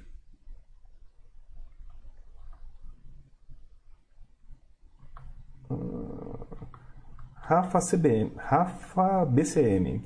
André, tem como dar o um gostinho do que pode se evitar ou ganhar vendo o relatório mensal? Posso abrir aqui, mas daqui a pouquinho. Mas eu vou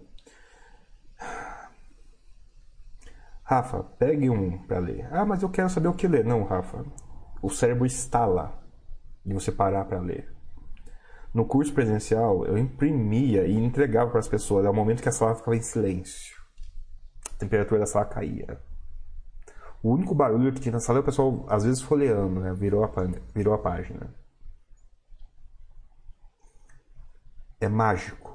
Porque muita gente, inclusive no curso avançado, é a primeira vez na vida que viu um relatório mensal, alguém teve que ter a pachorra de imprimir grampear, levar lá na caixinha, separar um por um, entregar um por um. Parece que eu estava dando uma prova na turma. E nesse momento o fenômeno é universal. Silêncio, todo mundo prestando atenção. Parece que a, parecia que a página era radioativa, né? Porque eu estava olhando assim até meio, meio espantado com o negócio.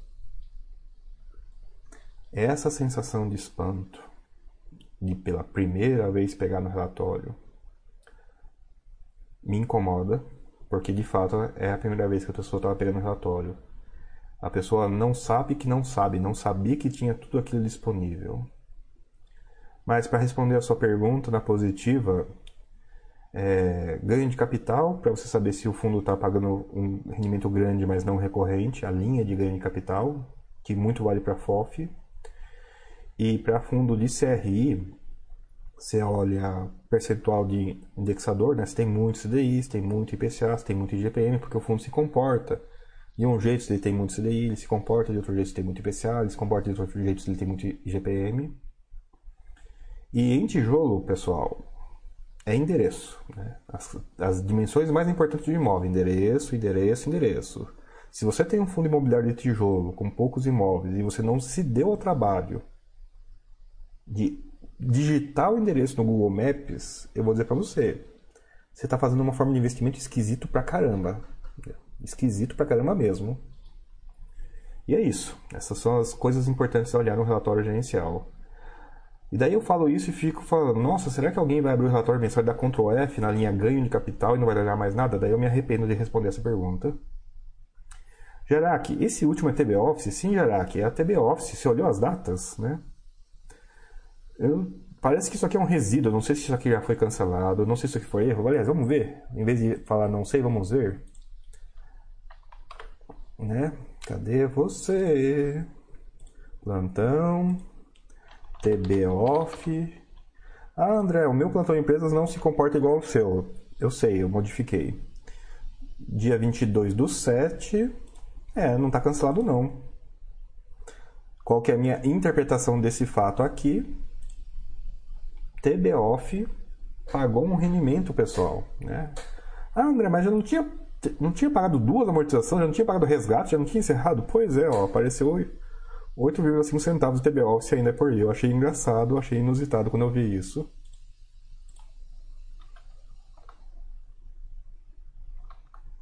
Senhor Barriga, tá com uma data bem próxima, pagamento data. Geralmente não é próximo pagamento, senhor Barriga, esse fundo morreu tem, um, tem já uns meses.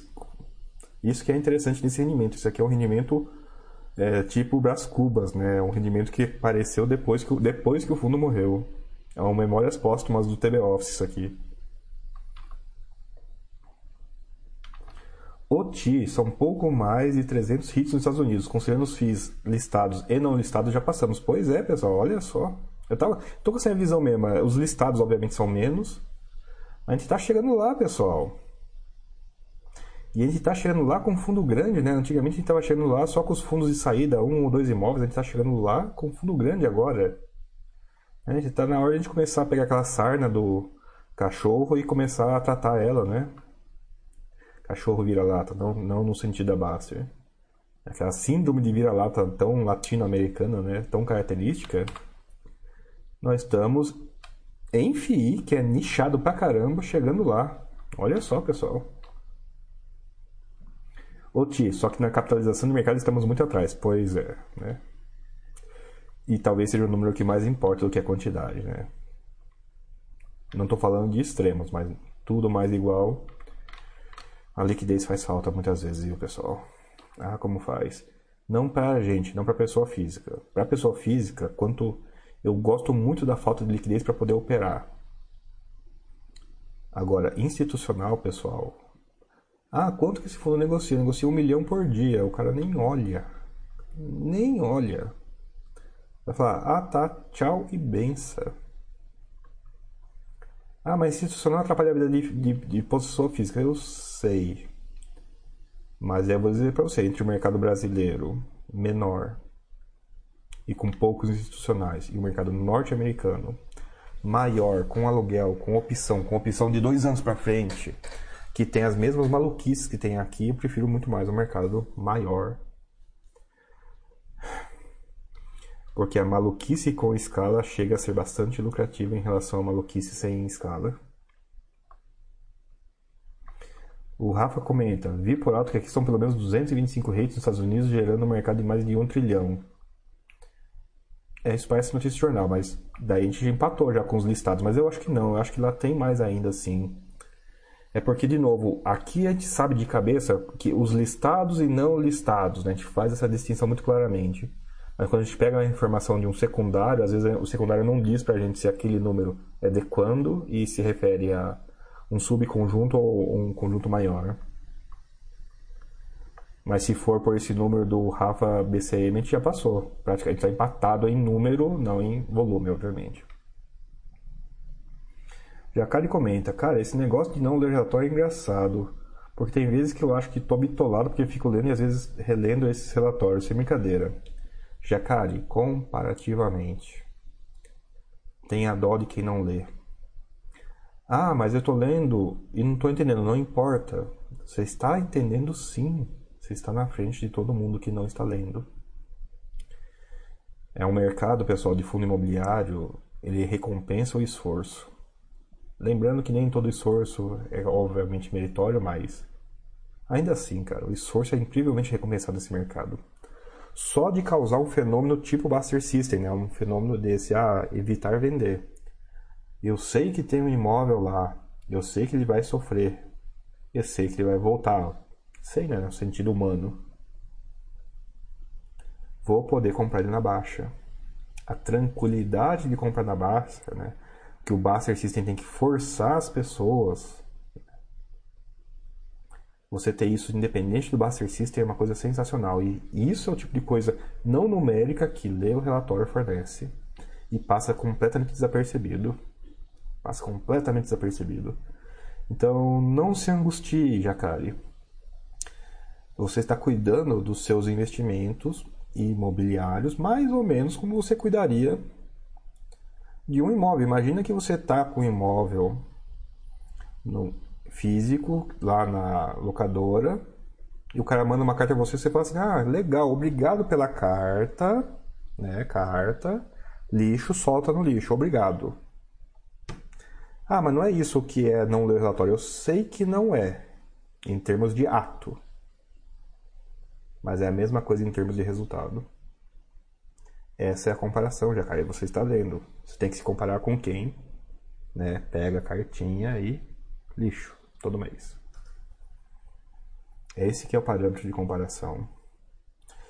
Ah, Jacaré, procure depois um artigo na Wikipedia chamado Síndrome do Impostor e, se possível, também um vídeo. Recomendo que faça nessa ordem. O artigo na Wikipedia para Síndrome do Impostor e algum vídeo, qualquer um, que explique isso depois em português para você ter o conceito um pouquinho na cabeça. É um fenômeno que, detalhe, mesmo sabendo que ele existe, você não consegue talvez evitá-lo, mas é muito, de novo, é em termos comparativos com quem não está lendo que você tem que se comparar.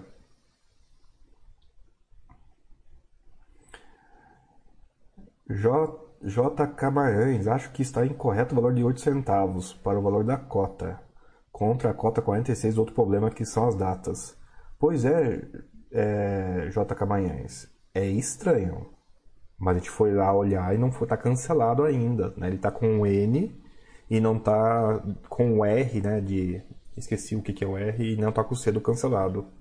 Eu também achei estranho possivelmente errado, possivelmente errado, mas já tem uns dias já e não foi cancelado, então então esse, esse ele é estranho porque é estranho. Engraçado, né? TB Office pode ser rendimentos adicionais. Eu acho que é por aí mesmo. Pode ser rendimentos adicionais. Fico, deram uma raspada lá. E é engraçado, né? Imagina como deve ter dado pau em sistemas de imposto de renda, né? Esse fundo foi resgatado, né? Ele deu um rendimento.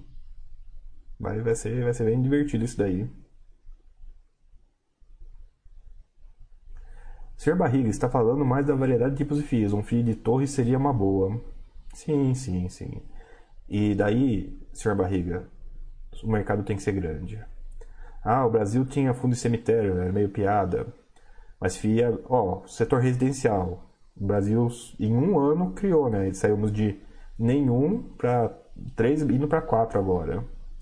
Agrícola, que o pessoal, desde 2004, 2014, o pessoal me perguntava: e agrícola, André? E agrícola, André? Temos o Casar Agro, primeiro, já tem outro em emissão, que é de fazenda mesmo. Então, quando tem dois de um setor, o setor está aberto, né? A gente brinca. Então, agrícola, pessoal. Agora tem FIA agrícola no Brasil, né? Já tem um listado e um listando. E, e isso, pessoal, é fenômeno dos juros baixos, né? Uma economia só está plenamente desenvolvida se o país teve juros baixos por muito tempo. A história da maré e da areia, né? A altura da maré esconde a areia. A areia que está livre é um negócio factível para aquele nível de juros a areia que está encoberta, tá, o negócio está sufocado pelo nível dos juros. Quanto mais a maré recede, mais areia expõe, mais negócios se tornam possíveis, primeiro, no mundo real, e no segundo nível, factíveis de estar na bolsa. Né? Porque tem negócios que não estão na bolsa, né? Eu brinco com o pessoal, é quantas padarias tem na bolsa, né? E quantas padarias tem no Brasil. E sim, tem a estatística de quantas padarias tem no Brasil. É um número surpreendentemente baixo para o número de municípios que tem no Brasil. Eu fiquei surpreso quando eu vi.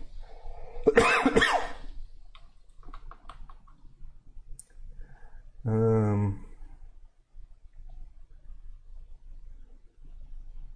Capoeira, imagino a sua satisfação de ler um relatório hoje em vista os, os antigos, com toda a sua evolução.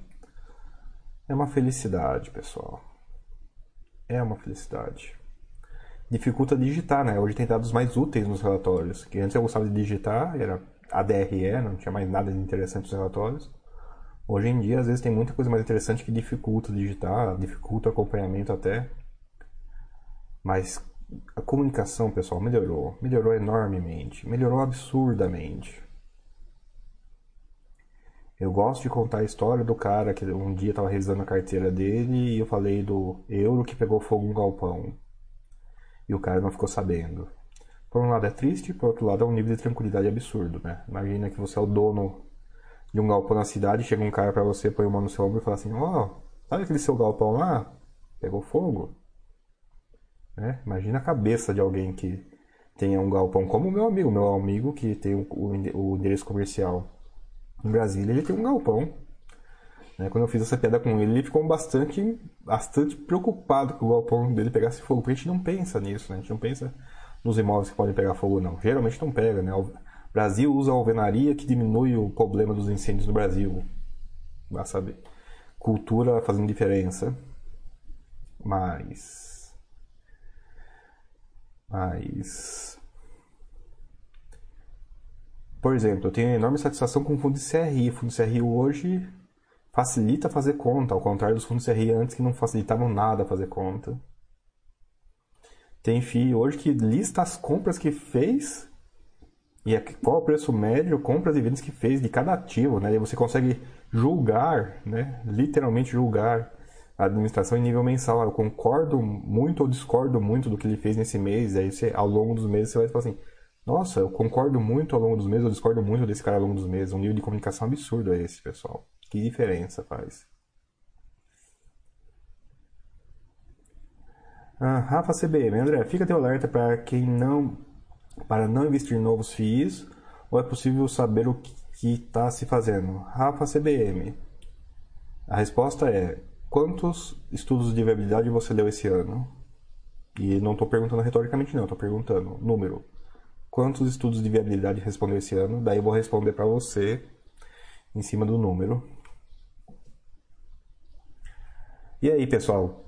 Todo mundo aí tá tranquilo com a noção de que esse mês, quem, quem fosse fazer uma retirada variável pelo IGPM ia passar fome, né, ia morrer, porque afinal de contas, né, se não pode retirar, não pode pagar conta, se não pode conta, morreu. Né? Morreu.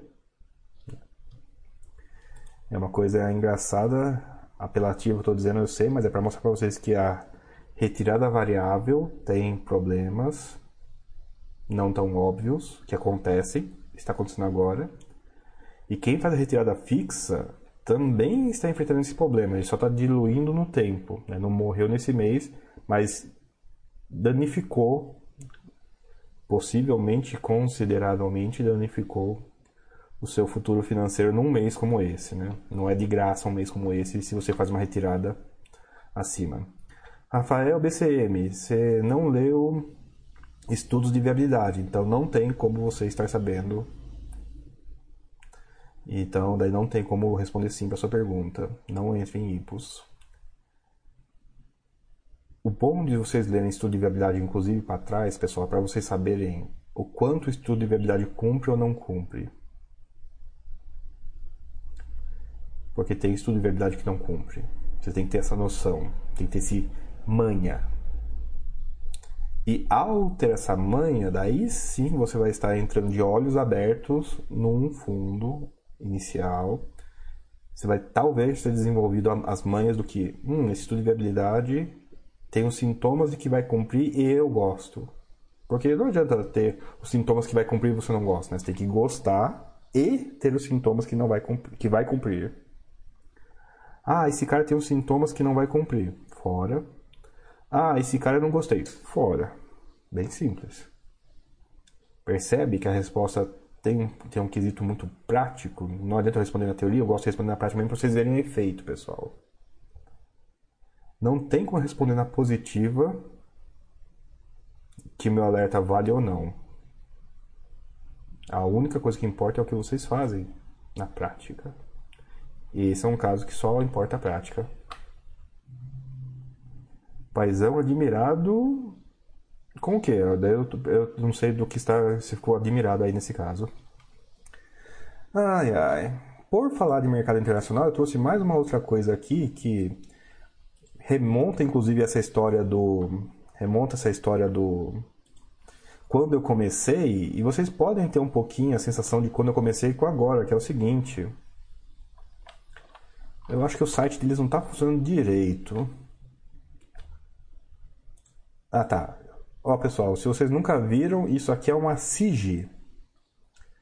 É o, é o equivalente de HIT, não de fundo imobiliário, que agora tem em Portugal. E esse aqui foi o primeiro SIG listado em Portugal.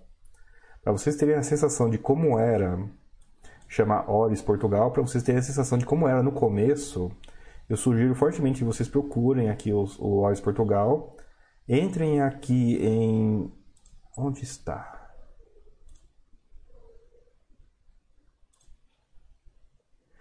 Entrem aqui nessa parte de documentos, acionistas e investidores, particularmente nessa seção aqui de assembleia, porque naquele tempo tinha muito documento obrigatório e pouco relatório, então tinha esse tipo de documento aqui, que é o documento obrigatório, para vocês lerem com a cabeça de Ali, né, a cabeça de brasileiro vendo coisa de Portugal, mas ainda assim, como é um fundo como é um mercado nascendo. Esse aqui é o primeiro SIG listado na bolsa, primeiro hit de verdade de Portugal.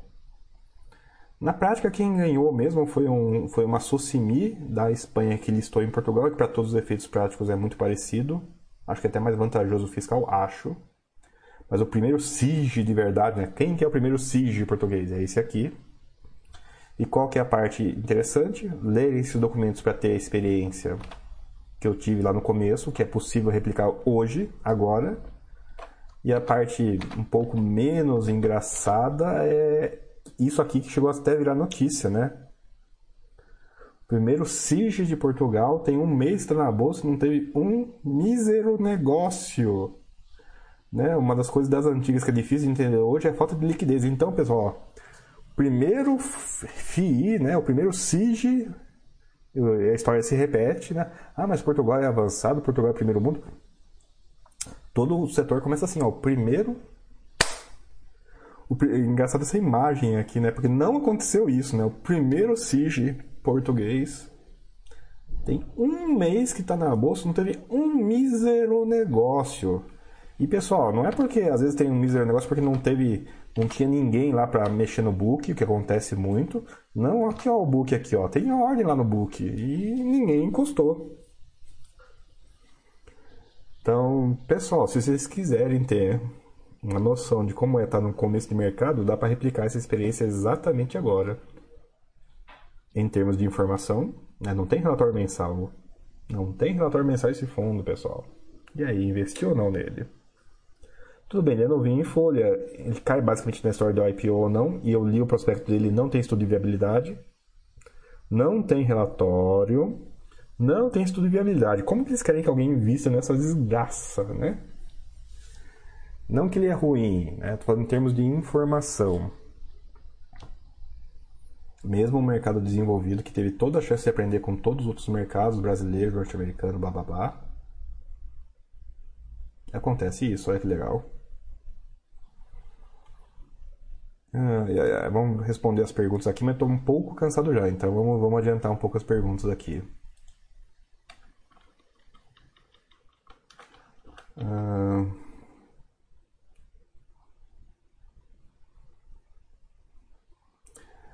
Li essa, li essa semana um recente estudo de viabilidade que até a própria empresa auditoria indica que no local tem terrenos que ainda precisam ser desenvolvidos, ou seja, imóvel em local meio perdido. É, mais ou menos. É, pode ser isso também interpretado assim.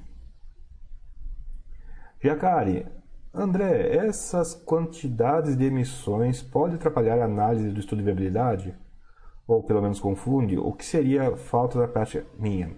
Jacare, atrapalha sim, porque é o seguinte: estudo de viabilidade às vezes é muitos meses para frente, muitos. Um fundo que faz duas emissões quase na sequência, a próxima emissão necessariamente invalida o estudo de viabilidade anterior, né? Porque aquele estudo de viabilidade provavelmente não levava em consideração uma nova emissão então, sim, emissões atrapalham informacionalmente tanto a análise que você faz em cima do estudo de viabilidade anterior e o próprio estudo de viabilidade anterior, né? É um fato, desculpe pessoal, está na hora de jantar.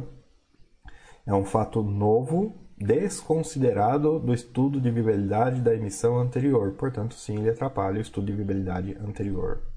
Ficou claro? É importante isso. MZCL, André, com essa onda de economia verde nos últimos anos, você acha possível existirem FIIs, REITs especializados em exploração sustentável de floresta? Possível é, possível é. Eu suspeito que já tem, não de floresta, mas de eucalipto, mas ele é não listado. Mas é um passo antes né, do, de floresta. É, tendem a ser mais, é, tende a ser menos de floresta, aqui a gente fala exploração vegetal tem esse sentido também, né, mas é mais de parques seriam fundos de parques públicos, tendem a ser parques públicos. E eu lembro de uma menção disso, mas eu não vou saber qual país que é para achar, mas não é uma coisa tão, tão longe assim, já existiu em algum país. E né, ele distingue do agrícola por causa que a exploração sustentável e tal, não, é, é parque, é coisas de parque, inclusive a própria exploração ou visita não é impossível não, tá? Ainda mais com essa história de governo vendendo, vendendo é, propriedades, né? Às vezes ela vai meter o parque na iniciativa privada. É uma forma de privatização. Mas é isso, a gente está falando de parques basicamente privados nessa, nessa questão. É possível ter parques privados na forma de FITs e REITs? É possível. Vai chegar lá? A gente precisa que o Brasil vire mais Suíça para chegar nesse ponto. Tem que baixar um pouquinho mais os juros ainda. Wagneto, gostei do caso do residencial, parece que tem bem interessante, mas como é novo, vou esperar. Wagneto, tem os relatórios mensais. Espere, mas acompanhe. Uma coisa não exclui outra. Espere, mas acompanhe. Ele já está com uns 4 ou 5 relatórios gerenciais e tem estudo de viabilidade. Então você tem faca e queijo na mão. Você pode acompanhar sem entrar. Você consegue ver se o que ele prometeu ele está cumprindo. Olha que coisas boas, maravilhosas para fazer. Olha que vantagem informacional você tem em relação a todo mundo que entrou antes. Aproveite, né?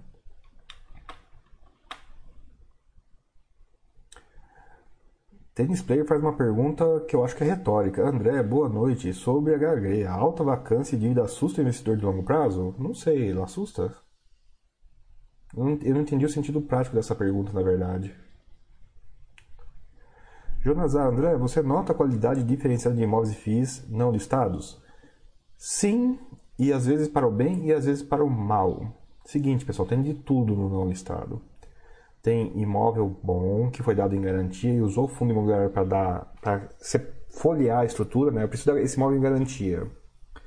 Em vez de eu ficar gastando é, é, taxa de cartório toda vez que eu vou dar esse imóvel em garantia, não, eu ponho no fundo imobiliário e dou garantia cota, né? Em vez de pagar 1% por, por garantia dada, eu, eu pago né, cent, cent, milésimos disso daí para transacionar as cotas numa negociação privada. Ou só para. Banco, põe aí em garantia essa operação. Tira da minha posição e deixa. Custodia aí da conta do outro. Nem sai da minha posição. Só sai da minha liquidez. Então, tem imóveis muito bons. E tem os fundos para roubar né, previdência pública. Tem de tudo, pessoal. É encrenca. É encrenca, encrenca, encrenca. O que eu percebo muito é que tem muito desenvolvimento em não listado. Né? Desenvolvimento é muito a cara de institucional e menos a cara de, de público. Então é uma diferença que fica bastante clara para mim. Não que eu listei todos, eu de vez em quando caço os não listados e quando tem um nome esquisito ou quando tem um nome completamente opaco, né? daí, daí desafia, né? Ah, você de propósito fez um nome nada a ver, né? Vamos ver se eu consigo descobrir alguma coisa de você. E eu percebo isso. Em termos de tipologia, tem mais desenvolvimento do não listado. E em termos de qualidade, tem de tudo, inclusive extremos. E em relação aos listados, em listados tem menos desenvolvimento e tem menos extremos. Agora, se vocês quiserem se divertir um pouquinho, eu acho que. Eu não sei se é o Aquila ah, caça os fundos desse aí da Índigo que a gente mostrou hoje. Caça as demonstrações financeiras dos fundos que estão com essa Índigo aí, pra vocês se divertirem um pouquinho.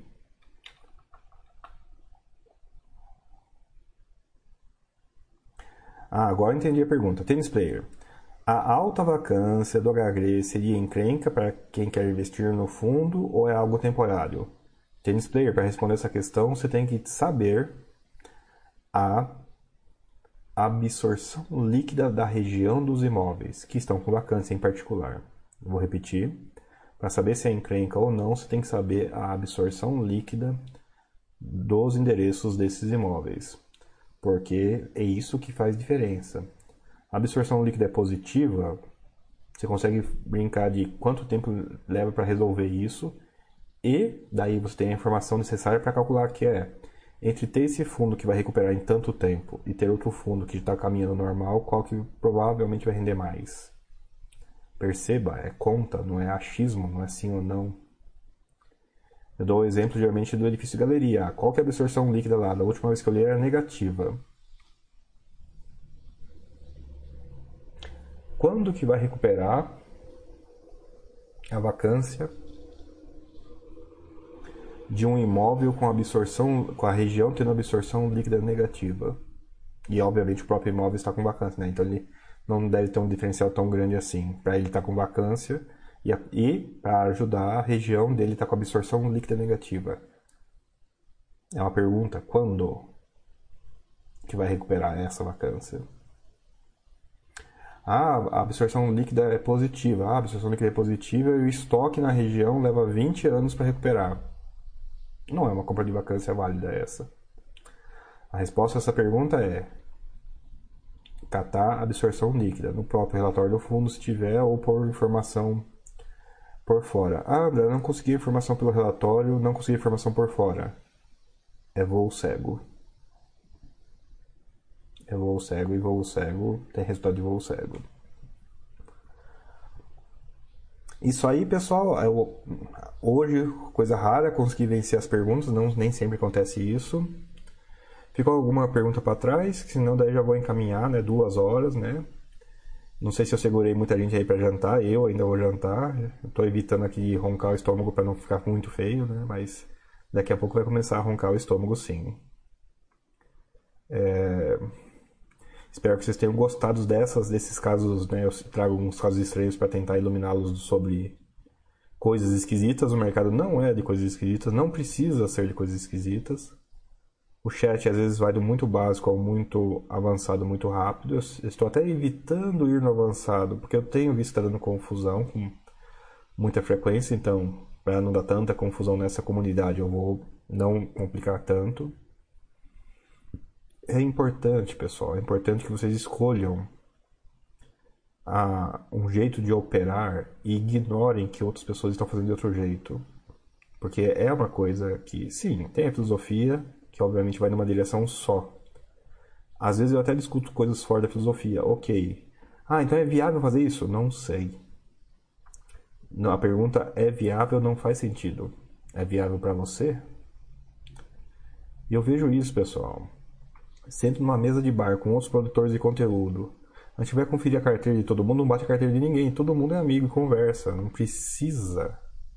E nem um com o outro se importa que a carteira bata ou não bata. Você pode explicar pacientemente a tese e o cara fala assim: ah, gostei ou não gostei. Não faz diferença nenhuma para quem falou. Obviamente faz a diferença toda para quem ouviu e respondeu, se gostou ou não gostou.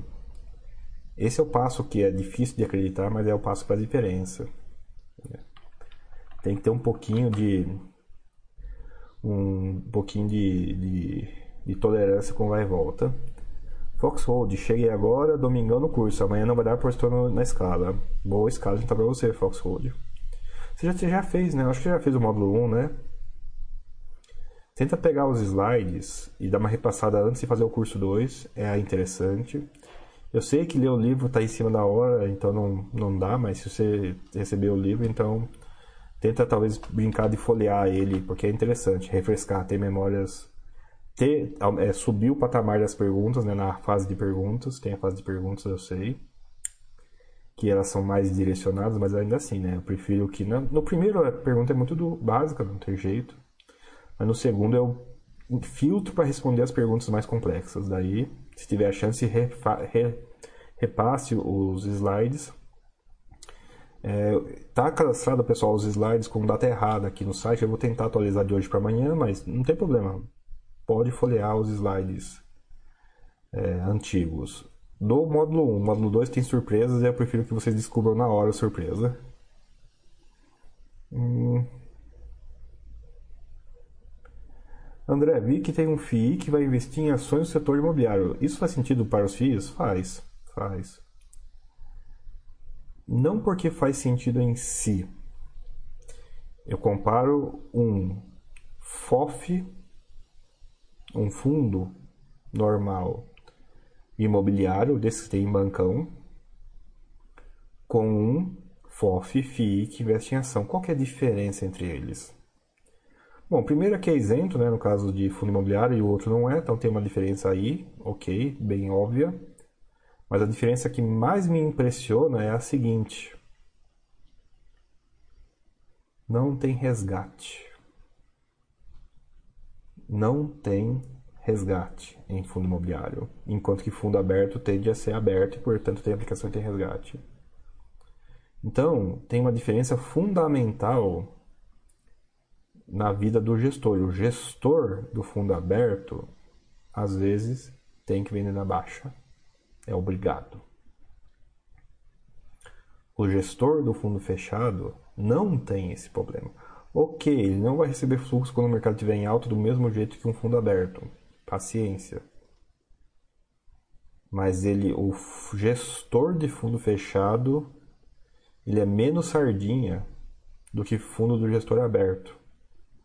Por incrível que pareça, isso faz muita diferença. Faz muita diferença. Então, só por isso eu já gosto da ideia. Ah, é viabilizado via estrutura de FII. Não faz diferença nenhuma para mim. Eu não sei se é uma coisa que eu comento muito, mas eu, eu, eu, eu, me incomodo muito com fundo aberto, que não seja de renda fixa de liquidez, que tem que ser desse jeito, ok. Me incomoda mesmo. Porque se eu gero tanto valor, eu pelo menos tenho a ilusão que eu consigo gerar tanto valor assim, operando o preço e não o resgate, eu consigo imaginar que um, um gestor de fundo fechado comparado ao mesmo gestor do mesmo fundo aberto vai ter diferencial de resultado só por conta disso. Só, pra, só de não levar um resgate na pior hora. E outra coisa, né? Se você tem mais fundos abertos do que fundo fechado, é uma sardinhagem que alcança a bolsa via os fundos abertos, né? O cara nem tem home broker e ele causa euforia no mercado ou depressão no mercado. Por quê? Porque ele pega a lâmina do fundo. Nossa, esse fundo está subindo, vou, vou pôr dinheiro. O gestor é obrigado a comprar na alta. Daí dá um fevereiro, março. Ah, tá caindo, vou resgatar. Daí o gestor é obrigado a vender na baixa. É, o fundo aberto ele tem exatamente o retorno da bolsa. E o gestor é obrigado a ter um comportamento sardinha. O fundo fechado, não e não. Ele pode diferenciar o preço de bolsa com um preço outro, fundamentalista, calculado, chutado, é o preço que eu gosto, não importa.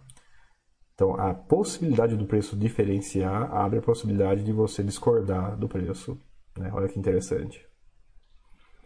É uma segunda camada de preço e discordância de preço.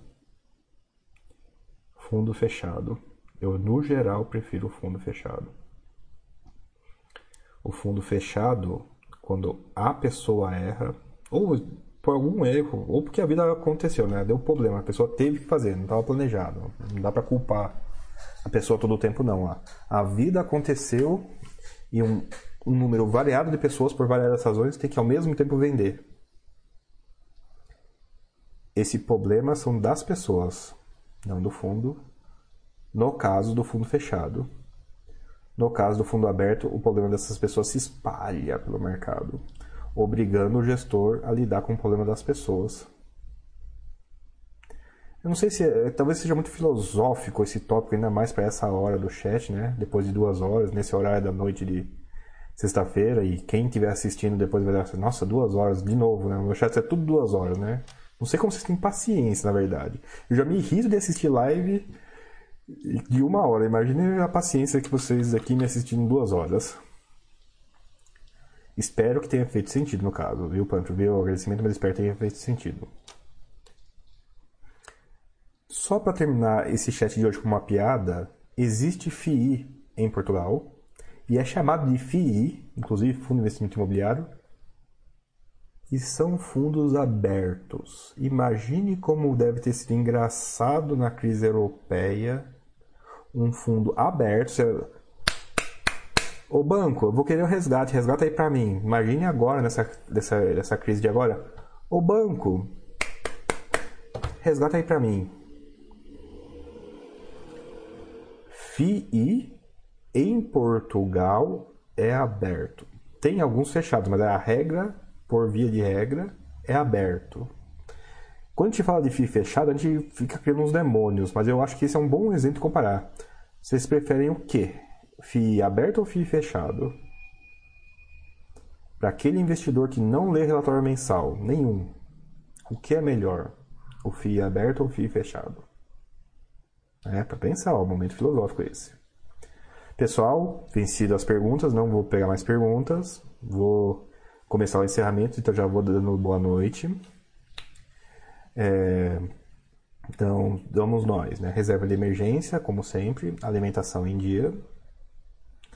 É, não vai ter chat amanhã, não adianta. Amanhã vai ser. Vai, o site vira para o curso, não tem jeito. Amanhã e domingo, né? Módulo 1 de ações com Mili, módulo 1 de fundo imobiliário comigo. No sábado.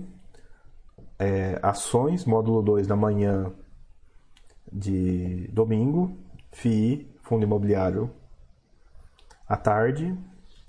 São, pessoal, é, é cansativo, viu? Vou dizer pra vocês, ó, durmam cedo, acordem cedo, tomem café leve, almocem leve, tenham a sua bebida de preferência culturalmente aceita da sua região na, na mesa para vocês se hidratarem. Porque é 8 horas ouvindo, cansa cansa um pouco menos pra gente, que a gente faz em fluxo de 4 horas. Mas eu chego na, no domingo à noite, eu deito na cama e fico olhando pro teto, assim, só respirando, até, até, até até né, reincorporar de novo né, a alma no. Até o cansaço esvair, a alma conseguir ocupar de novo o corpo. É cansativo. Se é cansativo para mim, imagina quem ainda pega 16 horas, né? Com os dois módulos, os dois cursos. Então durmam cedo, durmam cedo, acordem cedo, alimentem-se bem mais leve, né? nada de pegar uma feijoada assim, né, básica, às 8 e meia da manhã, por favor. Que é puxadinho, viu? É puxado. De novo, é um curso que não fica gravado até onde eu saiba, eu acho que não fica gravado mesmo, então tem que estar lá. É, combina com o vizinho. Ô vizinho, se a minha internet falhar, posso assistir um vídeo aí na, no seu sofá aí? Pode acontecer, né? Piada à parte é, uma, é um preparo importante esse. Uh, Pantro comenta: vende imóvel na hora, não tem como. Pantro, faz o resgate sem vender o imóvel se não conseguir vender o imóvel. Como? Com base em qual preço? Se vocês acham que briga de VP aqui, briga de VP no Brasil é significativa, briga significância do VP quando seu fundo imobiliário não consegue vender o imóvel e está aberto resgate né? Divertido pra caramba. O Ati Ribiri só rindo, mas é, pessoal. Pois é, só se for resgate, dê mais 90 ele lá. E eu vou insistir com vocês. Os resgates são mais ou menos assim mesmo, não é por dia seguinte, mas é um resgate com D mais longo, mas que cumpre o D mais longo. Né? E essa crise foi curta, mas tá, tá ainda difícil. Imagine uma crise começou com o subprime e depois foi para a Europa. Foi oito anos levando resgate, no fundo que não conseguia vender. Não conseguia vender e levando resgate. Né? J. Camarães, FI tem que ser fechado. Imagina a crise e ter que vender imóvel para pagar as cotas. Não precisa imaginar, pessoal. FI em Portugal, via de tradição, é aberto e teve duas crises ao longo da sua existência. Vocês podem, podem imaginar ou podem abrir demonstração de FII de Portugal para ver a carnificina que foi.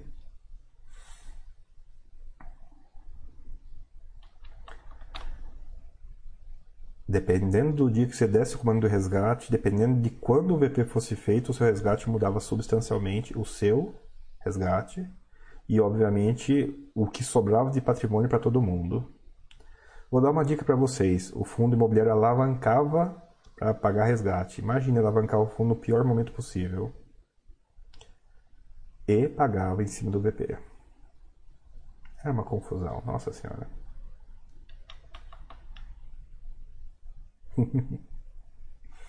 Charlito, pois leva uma porta e deixa a maçaneta, por favor.